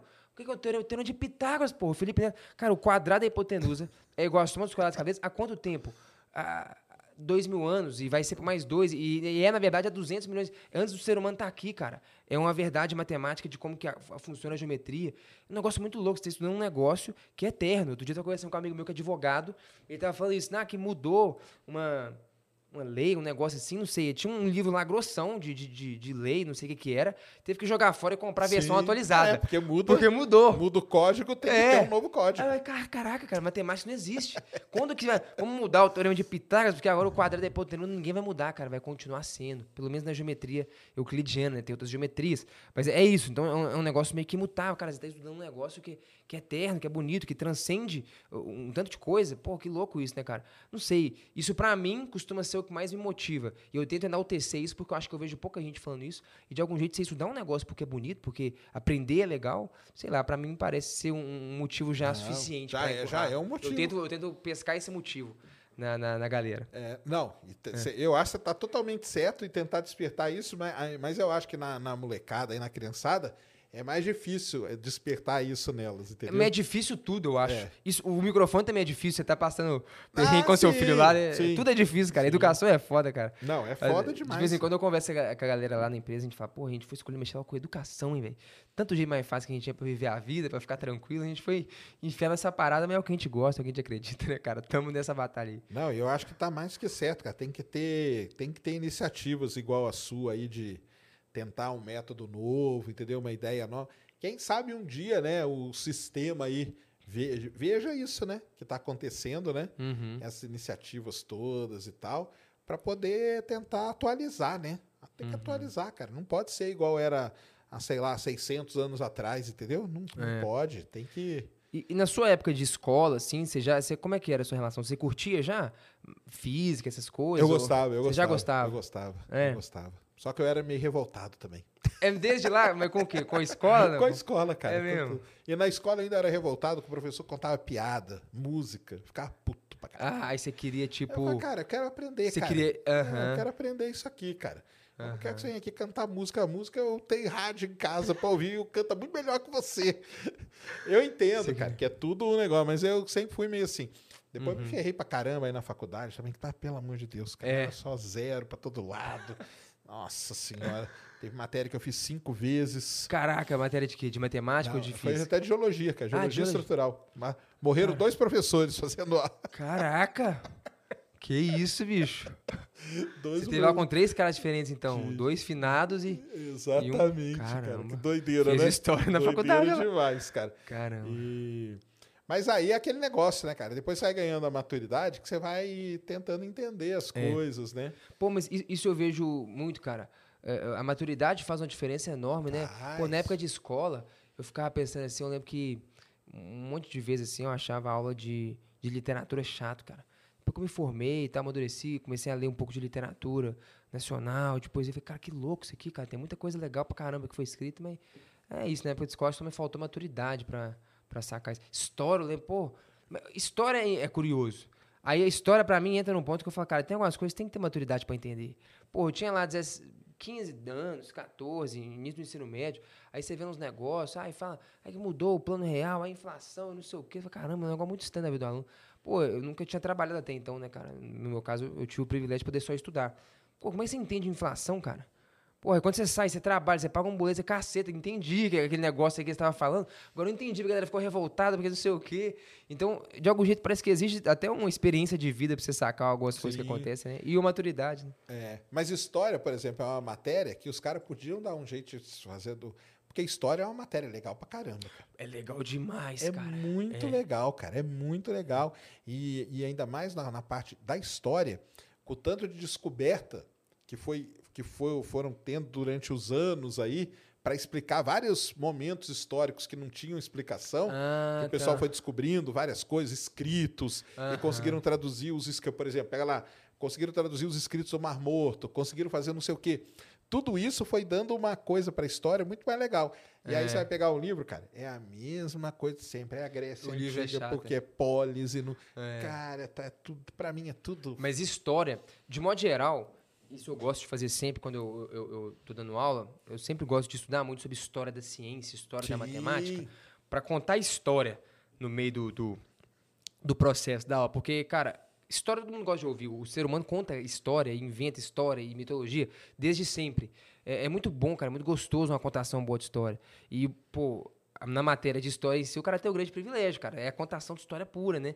E nesse caso, depois eu fui amadurecendo um pouco, né? Ao longo do meu ensino médio, eu comecei até a gostar mais de história, né? Tinha coisas que eu não conseguia entender, que eu saquei que eu precisava de maturidade. Mas, pô, tinha um professor de história incrível, Vani, contava história e tal. E, cara, é muito louco, assim, né? O livro eu achava um saco. Eu lembro de lendo um livro de história e caramba e tal. Exatamente o que você falou, um dicionário, né? Mas as aulas eram muito boas. O professor de história tem, pô, a História, faca e o queijo cara, na mão pra fazer um negócio Exatamente, para fazer um negócio. E, e hoje, cara, com, os, com a tecnologia, cara, que tem, dá para fazer muita coisa. Tá. Mas o professor de história, no momento atual, é o que tá sofrendo, cara. O professor de ciências humanas, de modo geral, né, com a polarização política, nossa, esse aí É, sofre. não, mas aí tem, tem que deixar isso pra cá. O cara vai dar, por É. exemplo, vai dar aula de Roma. Cara, a tecnologia que você É. tem hoje para mostrar e coisa e 3Ds e reconstrução do Coliseu É, é e olha legal. como que era e tal. Aí você vai pegar o livro, é aquela mesma foto do Coliseu destruído que tá aí, sei lá quantos anos, entendeu? Aham. Você vai na internet, tem lá a reconstrução tridimensional do Coliseu, baseada no que acharam. Pô, como É. Tem que eles coisa legal, reconstruíram né? o Coliseu? Aí você vai atrás, aí você vai ver, ó, eles reconstruíram porque eles encontraram isso aqui, encontraram aquilo ali e viram que encaixava e tal. Ó, como que era. Ó, por que, que a cidade de Roma era do jeito que era? Porque tinha uma estrada pra cá, outra pra lá. E isso no livro não tem, cara. É. E aí fica um negócio foda. Agora, é, tem essa parte aí, mas isso aí os caras tinham que largar, cara, e ensinar mesmo, entendeu? E outra, pra mim entra no mesmo lance que a gente falou, porque a gente leva pro nosso lado, que é da área de ciências exatas, né? Mas eu acho que no lado deles a mesma coisa. Não é ensinar pro cara sobre Roma, porque vai cair duas questões daqui cinco anos no, na UFMG, é. sobre perguntando de Roma e tal. Mas ensinar para o cara aprender, entender como que surgiu uma, uma cidade, uma, uma organização de uma cidade, como que era e tudo. É. Que isso a gente aplica hoje, é fácil de mostrar, entendeu? Sim. Então eu acho que tem o Não, mesmo isso dá uma paralelo. visão aí. de mundo pro, pro, pro aluno muito rica, se ele entende, né? Cara, que Exatamente. louco e tal. É que a gente vê Isso é do nosso lado de, de exatas, que é legal. Pô, cara, você entendeu essa teoria, que isso aqui vai te ajudar em muita coisa. Mas se você entender a história do jeito certo, Nossa. vai te ajudar para muita coisa também. E aí, demais. vai aplicando em tudo que é É, matéria. eu cara. diria, até não puxando agora a sardinha pro nosso lado, eu diria, cara, você sacar muito bem de história, de filosofia, talvez seja até mais importante para sua vida em sociedade aqui, política, econômica, até do que compreender física. Que, que pô, seria mais fácil aqui eu falar que física é mais importante, né? Mas não, talvez pro seu convívio isso aqui seja até mais importante. Né? É, exatamente. Biologia. Cara, hoje, hoje É, tudo biologia. dá para ser um negócio muito, legal, é. cara. Muito Mas isso legal. é louco, né, cara? Eu também direto eu me arrependo um pouco. Falo, pô, se na época da escola fosse, tivesse mais um, um pouquinho de maturidade, cara, dá pra ter aproveitado tão melhor umas coisas. Hoje tem uns negócios escolar, tá, caramba, aquilo ali é legal pra caramba e tal, que, enfim, não sei lá, não, não reconheci o valor e a importância daquilo. É. Mas talvez também porque alguém não, não soube me transmitir que aquilo tinha uma importância maior do que só passar no vestibular, que pra mim nunca Sim. serviu pra nada. Nunca foi um motivo suficiente pra você se de- debruçar diante daquilo, né? Daí o negócio, de novo, de, de você mostrar pro aluno a importância dele entender aquilo, cara. Acho que E é o você papel que- professor. É. E você que tem contato aí com o porque o- os seus alunos são, tão, são todos ali adolescentes, né? Aham. Você acha que eles estão mais maduros, menos? Como que, que você tem achado? Hum, Tipo, cara. comparando a você, né? Que é o que você vai ter, ou É. seus colegas Não, da eu, eu acho época que assim, depende. Porque no nosso caso, hoje na internet, os nossos alunos ali, eu acho que é um público que é difícil de, de usar como base, porque normalmente é o público, se ele chegou ali, pesquisou e caiu, ele já é um grupo muito seleto, né? Um cara que teve algum interesse de cair lá. Então é bem provável que eu esteja falando de uma bolha de quem já está buscando, está se interessando. É o cara que não está nem aí. Ah, mais, tem uma bosta. aqui. Esse cara talvez nunca nem ouviu falar de mim, nem caiu lá, porque o cara, na verdade, tá fugindo do negócio, né? Então, assim, eu acho que, de modo geral, conversando então com professores, colegas meus que estão na sala de aula, o que eles têm falado, não sei se também como é um reflexo da pandemia, que nesses últimos dois anos tem ficado bem mais difícil de dar aula. O interesse dos alunos tem diminuído e tal, a capacidade de concentração também, de modo geral, né? Eu acho que até também a base, né, cara? A pandemia representou uma lacuna muito grande de conhecimento, Sim. né? Os alunos, querendo ou não, foi um, foi um buraco ali que muita Ah, coisa não não, vai, aconteceu é, e que os alunos estão agarrando voltar. lá na frente. É. Então tá, acho que na sala de aula mesmo, o que eu tenho escutado dos, dos meus colegas todos é que tá, tá mais difícil. Mas é, é isso, a gente está saindo agora dessa lacuna grande que foi a pandemia, em que muito buraco ficou e que o aluno está foi empurrado ali pra frente e aquele, daquele jeito, né? Não, e, nó- e voltando aí ao que a gente já falou, aqui no Brasil a gente vai saiu da pandemia e entra nessa reforma do ensino médio ainda por cima, né? Nossa, É, Aí que vai bagunçar mais ainda, né? é. Não, o negócio da pandemia nesse sentido foi realmente muito triste, né, cara? A educação acabou regredindo muito no, no- nesse período É, são aí, né? anos aí de atraso. Só, É. E aí é aquele negócio, não vai sentir agora, vai sentir lá na Lá frente, cara. é. Lá Eu na acho que frente quem tá vai na linha de sentir. frente, o professor, ele já tá sentindo. ele É, tá né? sacando que ele pegou o aluno e falou, caramba, o aluno tem a menor noção disso, daquilo outro. Ele tem que ficar explicando vários conceitos de anos anteriores, porque o aluno, a bagunça aconteceu Aquele ali e a- ano, e a, coisa não funcionou. é. Foi um ano perdido, né? Mas é, é, o professor já acho que tá sentindo isso, com certeza. Mas, eh, de modo geral, né? É, para além do, do sistema de ensino, acho que isso realmente vai ser refletido daqui uns anos aí, né, cara? Entendi. É, bicho. Vai ser complicado mesmo. Vamos É. ver, né? Esperamos, ó. Eu já ó, conversei aqui com o Matheus Tomoto lá. Ah, o Tomoto. É legal, Legal, ele, né? sim. Então, é que fala desse negócio de educação também. Eu conversei com o Jeff. Ele, que é o- ele, inclusive, incentiva muito a galera a fazer um negócio legal, né? Que é quer ir embora ir do Brasil. fora. É isso estudar aí. fora, né? Negócio legal, negócio urgente. Colocando palavras da boca. O Suma. cara tá falando que todo mundo tem que sair do Brasil. Tá certo ele mesmo. colchões relativísticos. É, pô, a galera fica pistola comigo que eu falo isso. Mas, cara, vai fazer o quê? É a melhor coisa mesmo, não tem jeito. É, em termos de educação, infelizmente, né, cara, aqui não... É. Não, e ele tem uma visão legal disso, então tem uma. Só que a gente tinha que ter uma voz aí. Quem sabe um dia a gente não chega no. Né? Não, vamos, vou, vou engrossar a voz nisso aí. Vamos- vamos- tem que engrossar mesmo. Como que foi lá o evento? Acabou que eu não fui, não pude ir e tal, mas Ah, como foi o evento? Pô, foi legal? foi legal demais, cara. Pra quem não sabe aí, a gente tava conversando antes, teve um evento esse sábado aqui do, do YouTube, né? É, o tem um- YouTube reúne aí os canais que lidam com essa parte de educação, né? Educação, é. Chama Educon, é uma conferência dos eh, produtores de conteúdo educacional para o YouTube. Na verdade, são muitos canais, ele selecionou alguns para participar lá, que não cabe todo mundo, né? É, e é bem legal, cara. Pô, eu tenho o privilégio de participar desde a primeira Educon, eu participei de todas. Aí tava uns dois anos sem ter, por conta da pandemia, né? Pandemia, E agora voltou a ter o, o evento. Pô, é legal pra caramba conversar com todo mundo que tá produzindo eh, sobre educação e tal. Você vê que, que existe gente motivada ali a, a fazer a coisa, né? O que eu acho que é o mais difícil, cara, que eu fico refletindo nisso, e eu acho que tem um pouco a ver com o que você tá falando, é você achar uma forma muito interessante de você colocar esse conteúdo e levar. Porque, pô, eu tava lá, cara, eram 120 canais, se eu não me engano, de educação no YouTube. Tem muito mais canal do que isso, né? Lá eram 120 foram convidados para participar. Pô, muita gente foda, muita gente boa, fazendo muita coisa legal. Você fala, caramba, muita coisa legal sendo feita. Mas, provavelmente o aluno nem conhece tudo isso. Não chega em todo mundo. Por vários motivos. Eu acho que talvez um deles é, é- é esse que eu penso pra caramba também. Cara, na forma que você apresenta a coisa, né? Assim, como que você é, é, é, constrói o conteúdo de um jeito que o aluno às vezes clica e entra ali e no final ele tá vendo, ele tá aprendendo. Ele nem porque a competição hoje na internet é um outro desafio que a galera que produz conteúdo de educação para a internet enfrenta, que é a competição é muito é, é, é, grande, né, cara? Assim, o professor do ensino tradicional ele goza de um benefício, né? Vamos dizer assim que o que a gente não goza que é o aluno pelo menos é obrigado a ficar ali sentado 50 minutos e o professor pode Retenção é, 100%. pode tomar o celular dele. Exatamente. Sem entendeu? 100% Se de ele mexer no retenção. celular, você pode dar uma bronca e tomar e não sei o quê. Já a gente, cara, pô. Pode ser eu que tô- ele não esteja ali de- só de corpo presente, É. mas ele tá, então é ele 100% tá- de é 100% retenção. Exatamente. Já a gente ali, cara, você coloca um- uma aula que seja no YouTube, um conteúdo de educação, você tá brigando com um tanto de corte de podcast nosso que vai sair, que pô, de algum jeito ainda é de educação, né? Ainda é bom essa briga. Mas a briga é com um tanto de coisa, com música, com uma, com uma porrada de Sim, coisa que sim. acontece. Como Então, chamar a atenção, né? Pra, Isso. pra reter a pessoa. É, aí né? vamos ser sinceros, pô, uma aula de, de trigonometria é bem menos interessante, se for a aula de trigonometria pela trigonometria, do que, pô, sei lá, assistir um podcast. É, é, é, é menos interessante. Então, talvez, se eu só fizer uma aula de trigonometria, eu tô até pensando nisso, que a gente estava soltando várias aulas de trigonometria lá, de um curso que a gente fez no YouTube. Se você solta só os vídeos de trigonometria, é mais fácil que o estudante caia lá só por conta do utilitarismo. Porque, pô, quem que vai no YouTube, vamos ser sinceros, trigonometria aula, é o cara que tá precisando. É o menino que vai ter a prova lista, disso na semana. é, exatamente. exatamente. Agora, já quando você cria um vídeo, e, e eu gosto muito de fazer isso, né? Não, deve ter alguns dois, três meses que eu não faço tanto, mas quero voltar a fazer.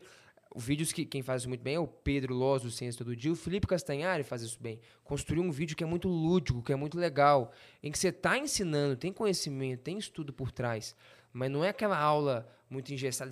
O título do vídeo não é aula de trigonometria, do, é, é, outra coisa, mas no meio você, você fala da trigonometria. Trigo, o cara vai aprender meio que vai entender o fluxo ali, isso, né? Exatamente. Que eu acho que a ideia é você conseguir cativar o cara, cara, que louco. Aí talvez dali ele, ele queira aprofundar nas coisas. Então, descobrir a melhor forma para apresentar o conteúdo e mostrar o quão interessante aquilo pode ser, a matemática, a física, ou o que é que seja, esse é, é, é talvez o maior desafio do produtor de conteúdo de educação, do, do professor que está trabalhando na internet, porque a competição é com coisas desleais, né? Pô, os melhores lances da Champions League, o é. podcast, pô, velho, é difícil a, aula de trigonometria ganhar, né? Não, é difícil. É puxada, a competição é, é meio injusta, né, cara? É difícil, sim. Mas é, é, é acho que esse é o maior desafio, né? Que, que acho que é um pouco a linha que você trabalha, né? Você trabalha sempre com conhecimento, mas de um jeito que não é técnico, aprofundado, é meio que num caráter de, de de divulgação. Meia divulgação, de, de, é. é. Divulgação, eu não... Que aí acho que o cara assiste de um jeito mais leve, como um entretenimento. É, eu tenho meu curso de astronomia, aí é onde eu dou aula mesmo. Ah, legal. Tal.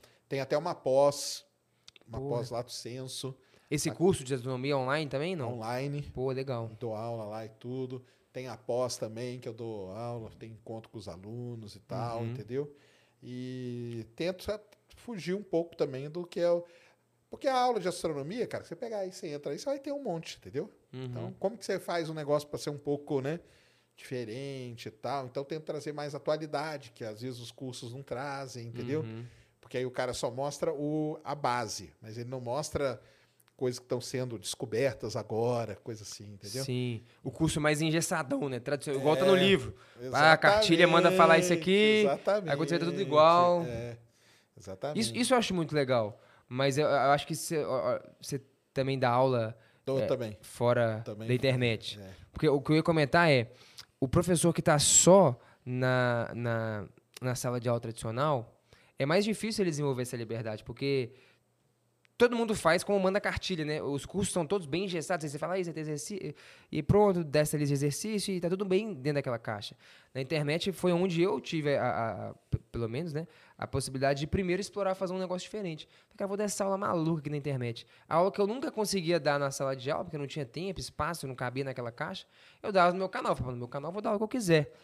E, e, isso era louco. Às vezes, mesmo na sala tradicional, tinha alunos que descobriam o meu canal e seguiam. Tinha aluno que falava, oh, professor, tal, gosto de você demais, gosto de suas aulas e tal. Mas as suas aulas do YouTube são muito mais legais. Já rolou isso. Falei, cara, mas é lógico que é, cara, porque lá eu faço o que eu quiser, do jeito que eu quiser. Aqui não, aqui E o que eu acho interessante, seguir, é, aqui tem que seguir a parada, tem uns negócios que. Então lá, cara, eu falo uma hora de um negócio aí que eu tenho que falar em cinco minutos. Porque tem todo um cronograma que tem que cobrir, senão a galera me mata ali no fim do semestre ali.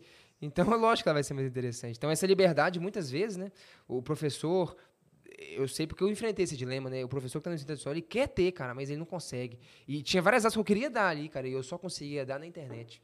Isso é triste, né, cara? O professor que está ali quer fazer um ah, negócio diferente, não consegue. Por isso que eu falo, tem que ser um negócio de cima, cima para baixo. baixo. Tem né? que ser. É. Tem que ser imposto de cima para baixo. Cara, hoje, todo, uma vez por semana, você dá uma aula aí, cara. Dá uma aula na sua cabeça entendeu? Uhum. Dá um negócio que tem a ver com a sua matéria, mas você não vai precisa estar tá naquele, não precisa naquela tá emenda. Tá, exato, tem que começar, cara. É. Vai de começar. É. Porque eu tenho certeza que todo professor hum. deve ter essa vontade. Tem, ah, se o cara tá ali dando aula, ele gosta minimamente do que ele tá lecionando. Então, ele com certeza tem o que trazer ali de legal, de divertido, que, que talvez não cabe no currículo, Exato. mas que, que, que cumpre um papel super importante, talvez o mais importante, na minha opinião, o mais importante, do que, que é despertar o interesse na galera em querer estudar. Aí o resto todo passa a fazer sentido. Sim. Mas só quando você tem esse primeiro momento. É Senão vira, vira uma zona, cara. É. Muito maneiro. Temos pergunta aí, Christian? Sim. Então joga na tela. Tem, Ned, tem como pegar mais uma água? Tem. Pode pegar ali? Pode pegar à vontade. Manda aí.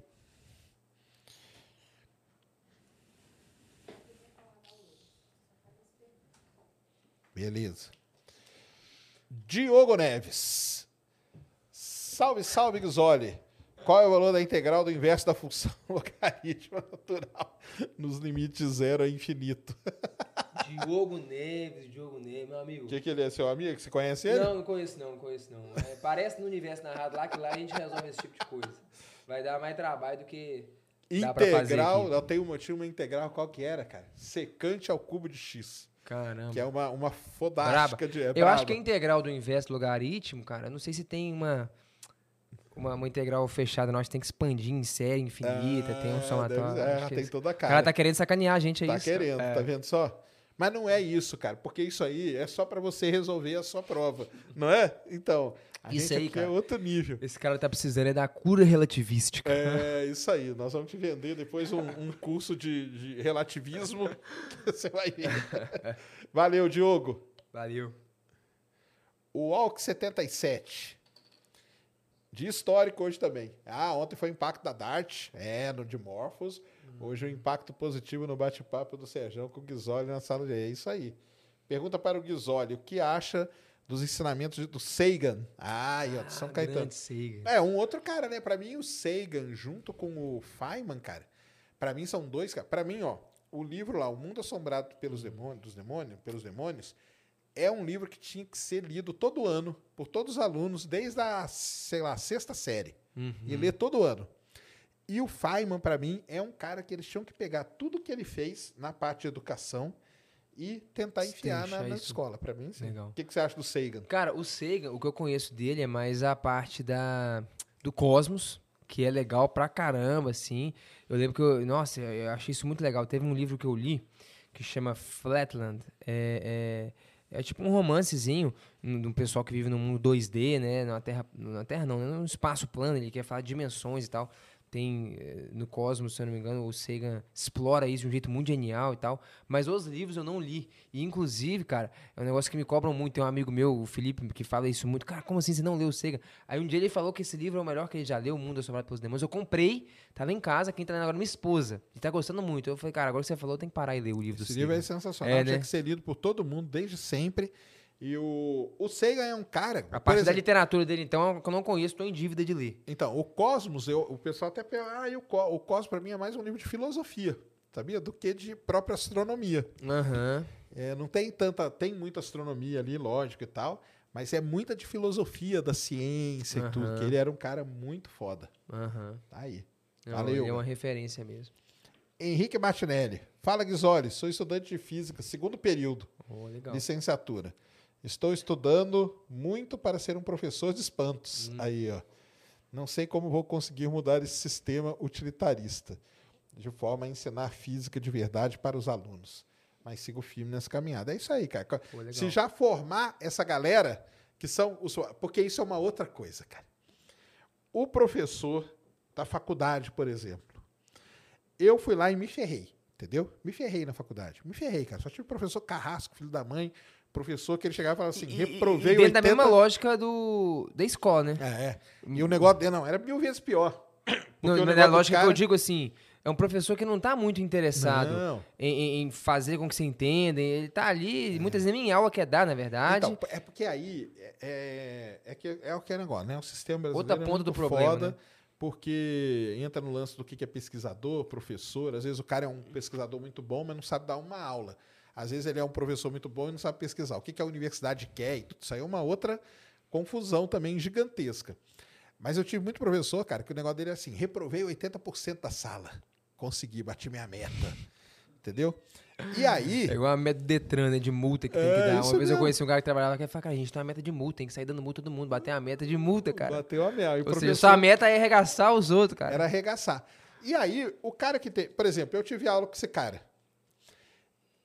Qual que é o natural? Eu sair e vou arregaçar os meus alunos também, ué, porque se eu passei por Se isso, essa por é a lógica, vocês né? não vão passar? Entendeu? Então tem que ter o cara. Por exemplo, a- o, o- eu dou aula, né? Meus alunos chegam preocupados, cara. Não, como que vai ser a prova? Eu falei, cara, esquece prova, cara. Esquece isso aí. Você quer o quê? A nota só que você quer? Você quer a nota só? Eu te dou a nota, você passou, cara. Fica É. tranquilo. Mas vamos tentar aprender alguma coisa, cara. Legal. Vamos tentar aprender alguma coisa. Porque a nota pela nota, pra mim, cara, quanto que é? Sete que você quer? Tá aqui, ó. Tá tranquilo. Entendeu? Legal. Vai Legal. embora e pronto. Eu fiz. Como, como que esse cara chama? Tem um nome? Tem, é o Henrique. Uma sugestão que eu dou, Henrique, eu lembrei de uma história que tem a ver com isso aí. Cara, primeiro, o Feynman tem uma frase interessante que ele fala assim: é, é, primeiro descubra por que, que você quer que o aluno aprenda aquilo e a forma de ensinar vai sair meio que de um jeito- de um jeito automático, vai se dar mais ou menos por senso comum, é o que ele fala. Então, o simples fato, cara, porque muitas vezes o professor tá na linha de frente ali, e num sistema todo engessado e, e cheio de coisa para fazer, que ele não consegue sequer pensar se faz sentido o aluno dele aprender aquilo, ou por que, que ele gostaria que o aluno aprendesse aquilo. Então, o simples fato de você, Henrique, querer eh, se Já preocupar tá com essas ótimo. coisas, já é ótimo. Você Pô. entender que, cara, pô, não pode ser utilitarista. Então, assim, cara, a forma de ensinar se dá de um jeito mais ou menos automático quando você passa a, se a- a pensar por que você quer que o aluno aprenda aquilo. E eu acho que, como o Sérgio falou aqui, cara, o simples fato de você transmitir também pro aluno essa, essa filosofia, né? E, e esse desapego com a nota já ajuda. Eu lembro que no último ano que eu estava dando aula é, é, presencial, tinha um aluno, lembro até hoje, o dele André, cara, no terceiro ano. Cara, toda aula o maldito me levantava e perguntava, ou, ou às vezes no fim da aula me procurava, professor, isso aí vai cair na prova e tal. Preocupadaço, cara. Isso aí. Aí, assim, toda, aí me saía da aula, eu já saía correndo pra outra turma, "Ô, professor e tal, e, e na prova cada desse jeito e tal. Cara, eu sei que deu umas duas, três semanas que todo dia ele me perguntava. Aí eu tava na, na- na- Eu saí da sala, tava só eu e ele, tava, sei lá, indo pra sala dos professores. Aí ele perguntava um negócio de prova, assim, ô André, é sério mesmo, velho? Esquece essa prova, cara. Essa prova, a gente falou, eu fiz um dia, velho. Eu tava cagando lá em casa, fiz a prova no celular, nem sei que cai, velho. Esquece, não serve pra nada essa prova, cara. Foca na aula aqui, bicho. Essa prova aqui não, não vale de nada, cara. É um negócio que eu nem sei o que, que pus lá, velho. É um negócio que, tem, que você tem que fazer. É uma burocracia que você tem que cumprir. Agora, o foda é isso que nós estamos fazendo, cara. Aprende, entende os negócios aqui, a prova é um negócio. Aí ele ficou em choque, assim, eu achei que caramba e tal. Mas era o meu jeito de dizer pra ele, meu, meu irmão, esquece a prova, cara, pelo amor de Deus. Tem um negócio muito maior aqui que você tá perdendo, você tá muito preocupado com esse negócio aí. A prova é um negócio que é bem menos importante do que você, do que você pensa. Então, Henrique, transmitir isso aí acho que pode ser legal, porque eu acho que, como a gente tá conversando desde sempre, né? Desenvolver essa maturidade no aluno de ter essa percepção é super importante. O aluno não tem essa maturidade e muitas vezes é culpa dele, né? Ele foi todo ensinado num sistema em que o que vale mesmo é a nota. Como é que você vai exigir dele um negócio diferente, né? E só de estar você aí já querendo mudar, cara, já tá ótimo. É. Bom. Jean Schuster. Boa noite, galera. Queria agradecer ao Felipe, pois esse ano comecei a lecionar e tiro bastante ideias dos seus vídeos de como passar alguns dos conteúdos, algumas das suas demonstrações matemáticas. Está me ajudando muito e os alunos estão gostando bastante. Valeu demais aí, tá vendo? Pô, legal, Jean. Fico feliz aí em ter parte nisso aí, cara. Valeu aí pelo, pelo retorno e siga propagando isso aí mesmo, cara. Legal. Vinipa. Salve Universo Narrado e Serjão. Queria saber se a computação quântica pode revolucionar o mundo. E queria saber como posso entrar em contato com o Felipe. Estou cursando engenharia física e busco aprofundar no tema e compartilhar conhecimento através da divulgação científica. Aí, ó. Legal. Vinipa, cara, me procura no, no Instagram aí, arroba Universo Narrado, manda um alô no direct lá que a gente troca uma ideia. É, é, tá meio lotado lá o direct, mas eu- essa semana eu vou tirar e responder todo mundo lá, então pode me procurar lá e ter um pouquinho de paciência que a gente conversa. Sobre computação quântica, cara, conversa com um negócio que eu manjo hum, quase nada, assim, só a parte de divulgação científica mesmo. Tem um amigo que fez um mestrado nessa área, mas é, é um negócio que promete muito aí, mas eu foge um pouco do meu campo de entendimento. É, Você a manja computação dessa? quântica ela vai, vai, vai revolucionar no ponto de que as coisas vão ficar mais rápidas, né, cara? Então, Uhum. para todo um sistema aí novo que está vindo e tal, né? Que o pessoal fala é meta, é não sei o quê. Tudo isso, o 5G junto e tal, a computação quântica é mais um desses, desses dessas pecinhas aí para ajudar tudo isso a rodar, né? A- o, pro negócio da computação quântica é deixar os computadores muito É. mais rápidos e muito provavelmente vai revolucionar, cara. É esse negócio de, de- quando você mexe com um negócio de computador, né? A cada dois, três anos, cara, você tem uma grande revolução. E a próxima vai ser essa aí. E depois que descobrir a teoria de tudo, vai rolar a Aí- computação quântica relativística. Aí sim. Aí o pau vai quebrar. Aí vai. Aí ele mandou, ó, tem um professor especialista em computação quântica. Acho que a trajetória dele pode dar um ótimo podcast. Manda aí, ó. Manda aí mensagem pra gente lá no, no Insta do Ciência Sem Fim, ó. Tá? Esse aí eu vou assistir com certeza. Abraço, valeu. Obrigado, Vinipa. Acabou aí? Tem que você mandou, né, Ned? Então vamos lá. O Matheus Pag. Salve Guizoli Sacane. Trabalhei com o Guizoli em BH. Oh, legal. Page de Biologia. Ah, Pagi, Pagi, professor de biologia. Pagi. Pô, massa, lá de BH, um abraço aí, Pagi. Pô, Ah, legal, cara. aí. Isso aí. Giancarlo Marsola. É possível aprender princípios da física quântica não sendo um graduando ou graduado em física, é um tema que me interessa, apesar da dificuldade do assunto. Legal. Cara, princípio sim, assim, em caráter até de divulgação científica. Tem um, tem um, uma playlist no nosso canal que chama Mecânica Quântica. São uns 8, 10 videozinhos que a gente faz de 5 minutos, ilustrados, explicando alguns conceitos, sem matemática e tal. Dá para você ver, assim, não vai ser nada muito aprofundado, vai ser mais a título você entender alguns princípios, alguns conceitos, algumas ideias.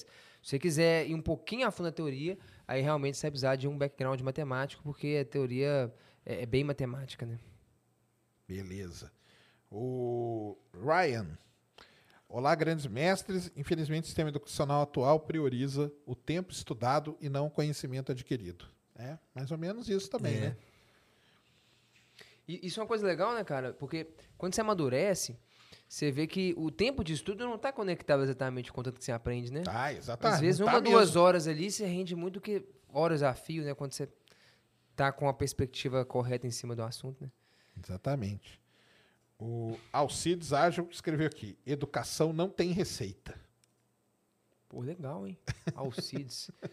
eu acho que. O que, que, você acha dessa frase aí? Cara, eu acho assim, que receita mesmo não tem. Uhum. Mas tem que ter uma, um, sei lá, meio que um encaminhamento para as coisas, entendeu? Porque, por exemplo, a, a gente vive, igual a gente está falando, né? A gente vive num sistema que está engessado.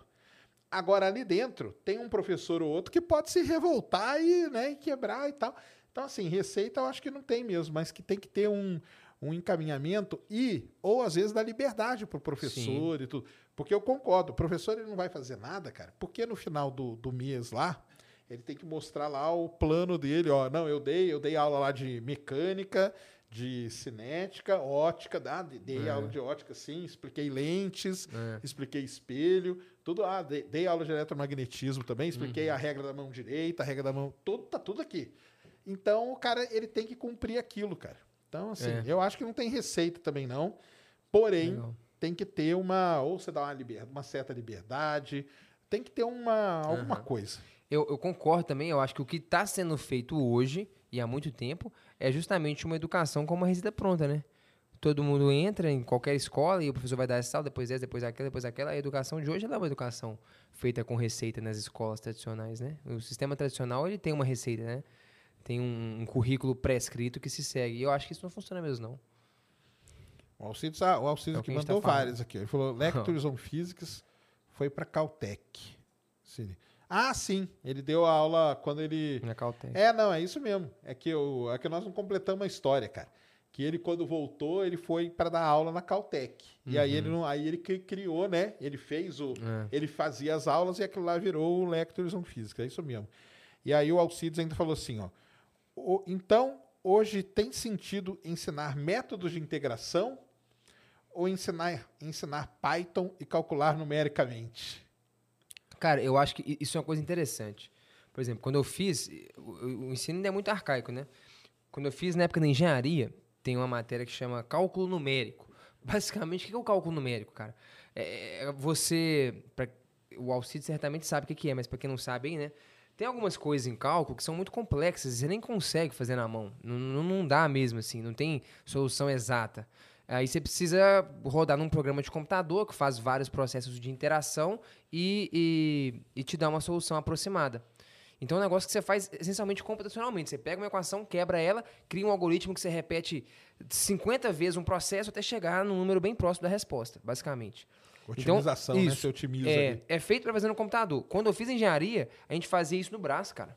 Aí você fazia 50 contas ali que é para um computador e ninguém nunca aprendeu a programar. Caramba, mas é um negócio que é feito essencialmente para computador e aqui você faz no braço. Então não faz sentido, né, cara? São coisas que você precisa entender a lógica para você criar o programa, lógico, né?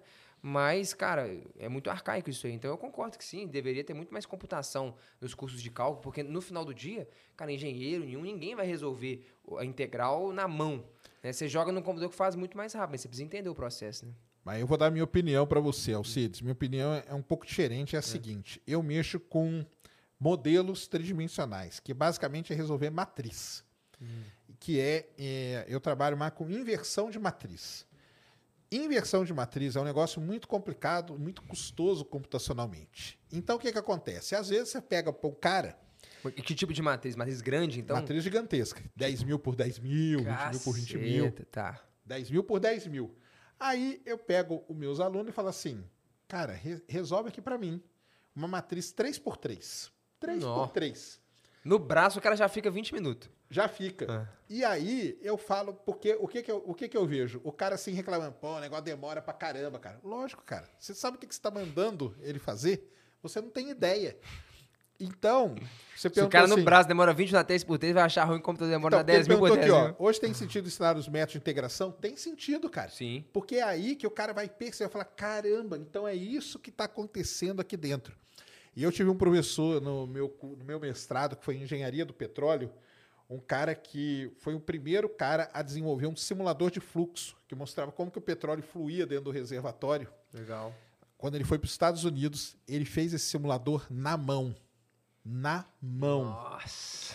E é só equação diferencial, mais nada. Aham. É só equação diferencial, de um, de um bloquinho para o outro. E quando ele deu aula para gente, ele falou assim: vocês vão montar um simulador na mão também. Uhum. Porque na hora que você sentar, tudo bem, cara, não tem problema. Você vai, no final, você vai sentar na frente do computador. Sim. Mas se Mas você, precisa souber o o que, que, ele que você vai faz, mandar o computador fazer. Exatamente, cara. Então, eu acho que faz sentido as duas coisas, cara. Tem que entender o método no braço. É. Você tem que sofrer ali no braço. Outra coisa, vou dar um outro exemplo aqui. Todo mundo hoje fala em redes neurais. Pô, redes neurais, né? Resolve tudo, tal, não sei o quê. Redes neurais, a, a minha tese de doutorado, cara, foi uma das primeiras a ter isso. Só que nem tinha esse nome aqui antes. A gente chamava de estatística multivariada. Olha que doideira. E aí você vai ver o que que é redes neurais. E o que, que eu fiz no meu doutorado? O nome, o nome causa mais impacto mesmo. É, Redes lógico, neurais é mais bonito. É uma foda. Aí eu fui. O que, que eu fiz? Eu fiz muita coisa na mão, cara. Eu comprava caderno e resolvia tudo na mão. Nossa. Porque eu falava, cara, pra Páginas entender... e páginas. De... Não, com certeza. Porque aí depois, chegar no computador e mandar ele fazer, cara, isso aí é um segundo. Então, as duas coisas são válidas pra mim, Alcides. Com Beleza? certeza.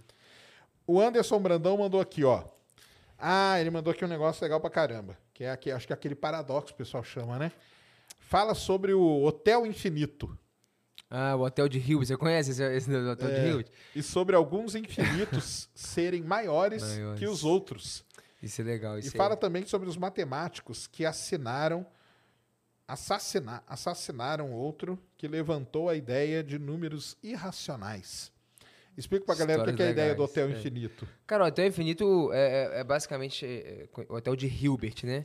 Que é conhecido. Teve um cara, um matemático muito bom aí do, do século XIX para XX, George Cantor, que desenvolveu uma teoria dos infinitos. O infinito é um negócio muito louco, porque o infinito, se, se tá cheio, no infinito sempre cabe mais um, né? A ideia do hotel é meio que mostrar isso. Fala, cara, você entra num hotel que tem infinitos quartos. Aí você chega e fala, pô, como é que eu vou me hospedar? Tem infinitos quartos? Aí você chega e fala o seguinte, cara, fala pro cara do quarto 1 pular pro quarto 2. O quarto 2 pro 3, o 3 pro 4, o 4 pro 5 e o do infinito pulou pro próximo, porque se é infinito tem um a mais. Aí liberou o quarto 1 e você entrou. Então, tipo assim, já tava cheio, mas coube mais um mesmo assim, né? E- Esse é o hotel de Hilbert. Tem infinitos quartos, tá cheio, mas sempre cabe mais um. No infinito cabe mais coisa, né? O Cantor eh, foi um matemático que, que estudou com detalhes os infinitos. E ele provou um negócio muito louco, que é que existem infinitos maiores do que outros infinitos, né? Tem tipos diferentes de infinitos e tal. Ele chama de, de cardinalidade essa quantidade dos infinitos, mas eu acho que vai ficar meio complexo para entrar em detalhe aqui. E essa outra coisa que ele falou do, do, do Os matemático. matemáticos assassinaram Assassinaram, outro que é. levantou a ideia do número irracional. É, isso é legal porque os pitagóricos, cara, eles tinham, como eu falei pra você, meio que uma seita matemática mesmo, assim, e tal, uma linha que, pô, o número, ele é o fundamento do cosmos e tal, é como se fosse o que a gente entenderia por átomo hoje. Na verdade, o Demócrito, que foi um filósofo que veio um pouquinho depois, quase contemporâneo, mas logo depois do Pitágoras, se não me engano, foi o primeiro a- a- atomista, né, atomicista, de, de falar de uma teoria de um átomo, de que existe alguma coisa eh, da qual todas as coisas são feitas, ele se inspirou muito na ideia pitagórica, de que o, o número, O número- é a coisa mais fundamental de todas, né, e tal. E aí, enfim, os pitagóricos, cara, eh, fizeram muitas coisas importantes em, em matemática, em filosofia, e eles tinham essa crença de que o número, e quando eu falo de número, para eles eram os números naturais, inteiros, racionais, um, dois, esses números aí. Aí um dia alguém falou que co- começou a levantar a hipótese de que, surgi, que existiriam números irracionais. Para quem não sabe quem é isso, é tipo pi. 3,14, 15, não sei o que, é um número que tem infinitas casas decimais, sem nenhum padrão de repetição. Como assim, um número infinito, que ninguém sabe onde é que ele acaba, como que funciona, era um negócio meio bizarro pra época, né? E os caras, não, essa porcaria não existe, não. Eu, eu conheço o número 1, eu venho aqui e meço o tamanho 1 aqui do meu terreno, o número 17, meio, mas esse número não existe. Aí o, o, teve um cara, o Ipas, o Ipas, o de meta ponto, ele provou, usando a própria ideia pitagórica, que é o teorema de Pitágoras, que existia um número racional. Se você pega um quadrado de lado 1 e aplica o teorema de Pitágoras, a diagonal tem que valer raiz de 2, que é o um número racional. É um número que você não mede como uma trena, uhum. porque ele não tem fim, é 1,4, não sei o que e tal. Aí ele falou, cara, eu vou usar o teorema de Pitágoras aqui e provar que existem números racionais. Os pitagóricos tinham tanta era tão forte essa crença de que isso não existia e de que os números racionais eram o fundamento de tudo, que a história uma conta treta gigante. que não, os caras estavam num barco lá viajando o quê? Pum, jogaram o Ipas de lá e mataram o cara afogado. Falei, meu irmão, Caramba. aqui é número racional, sai vazado e mataram o cara, cara. Então a matemática tem dessa. Essa história é legal. Legal. É cheio dessas histórias aí mesmo. é isso. Tem mais lá? Tem mais uma na plataforma. Tem mais uma? Ou seja, galera reclamando que matemática é chato hoje, na época dos caras dava morte. O nego resolvia era no tiro. Fala, o quê? Vou resolver na bala esse negócio aqui. And... É, o negócio era bem mais embaçado, cara.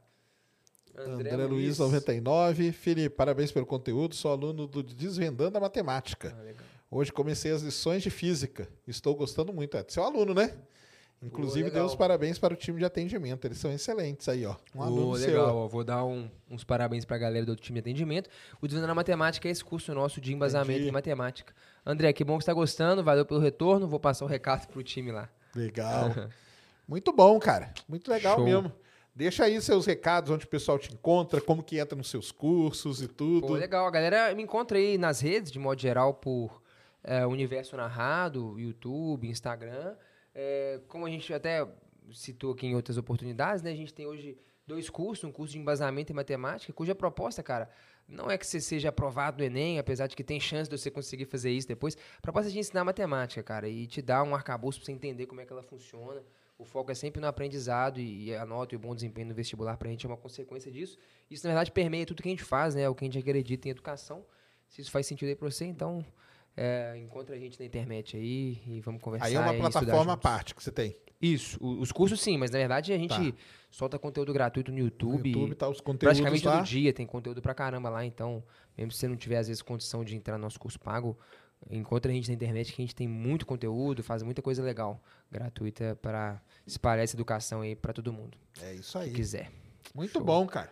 É cara, isso. Ou seja, pô, obrigado, prazerzão, cara. cara. Valeu demais Prazer foi meu. aí. Agradeço Papo o convite. muito bom. Eu acho que tem que ter essas discussões, já que o pessoal aí que resolve as coisas não vai discutir isso mesmo, cara, a gente discute aqui, ó. E aí vocês levam isso para é frente, isso. que é isso aí que é legal, entendeu? Hum. para tentar melhorar tudo isso. É assim que, olha para você ver. Foi assim nessa conversa que surgiu um colchão relativístico. Colchão relativístico, é assim melhor que, que o quântico aí. Muito melhor. o próprio nome já diz. Exatamente. Cara, se esse negócio pegar, hein, cara. Nossa. Ah, vai pegar, nós vamos fazer isso aí. Mas... Valeu, galera. Ó, sem sem fim agora.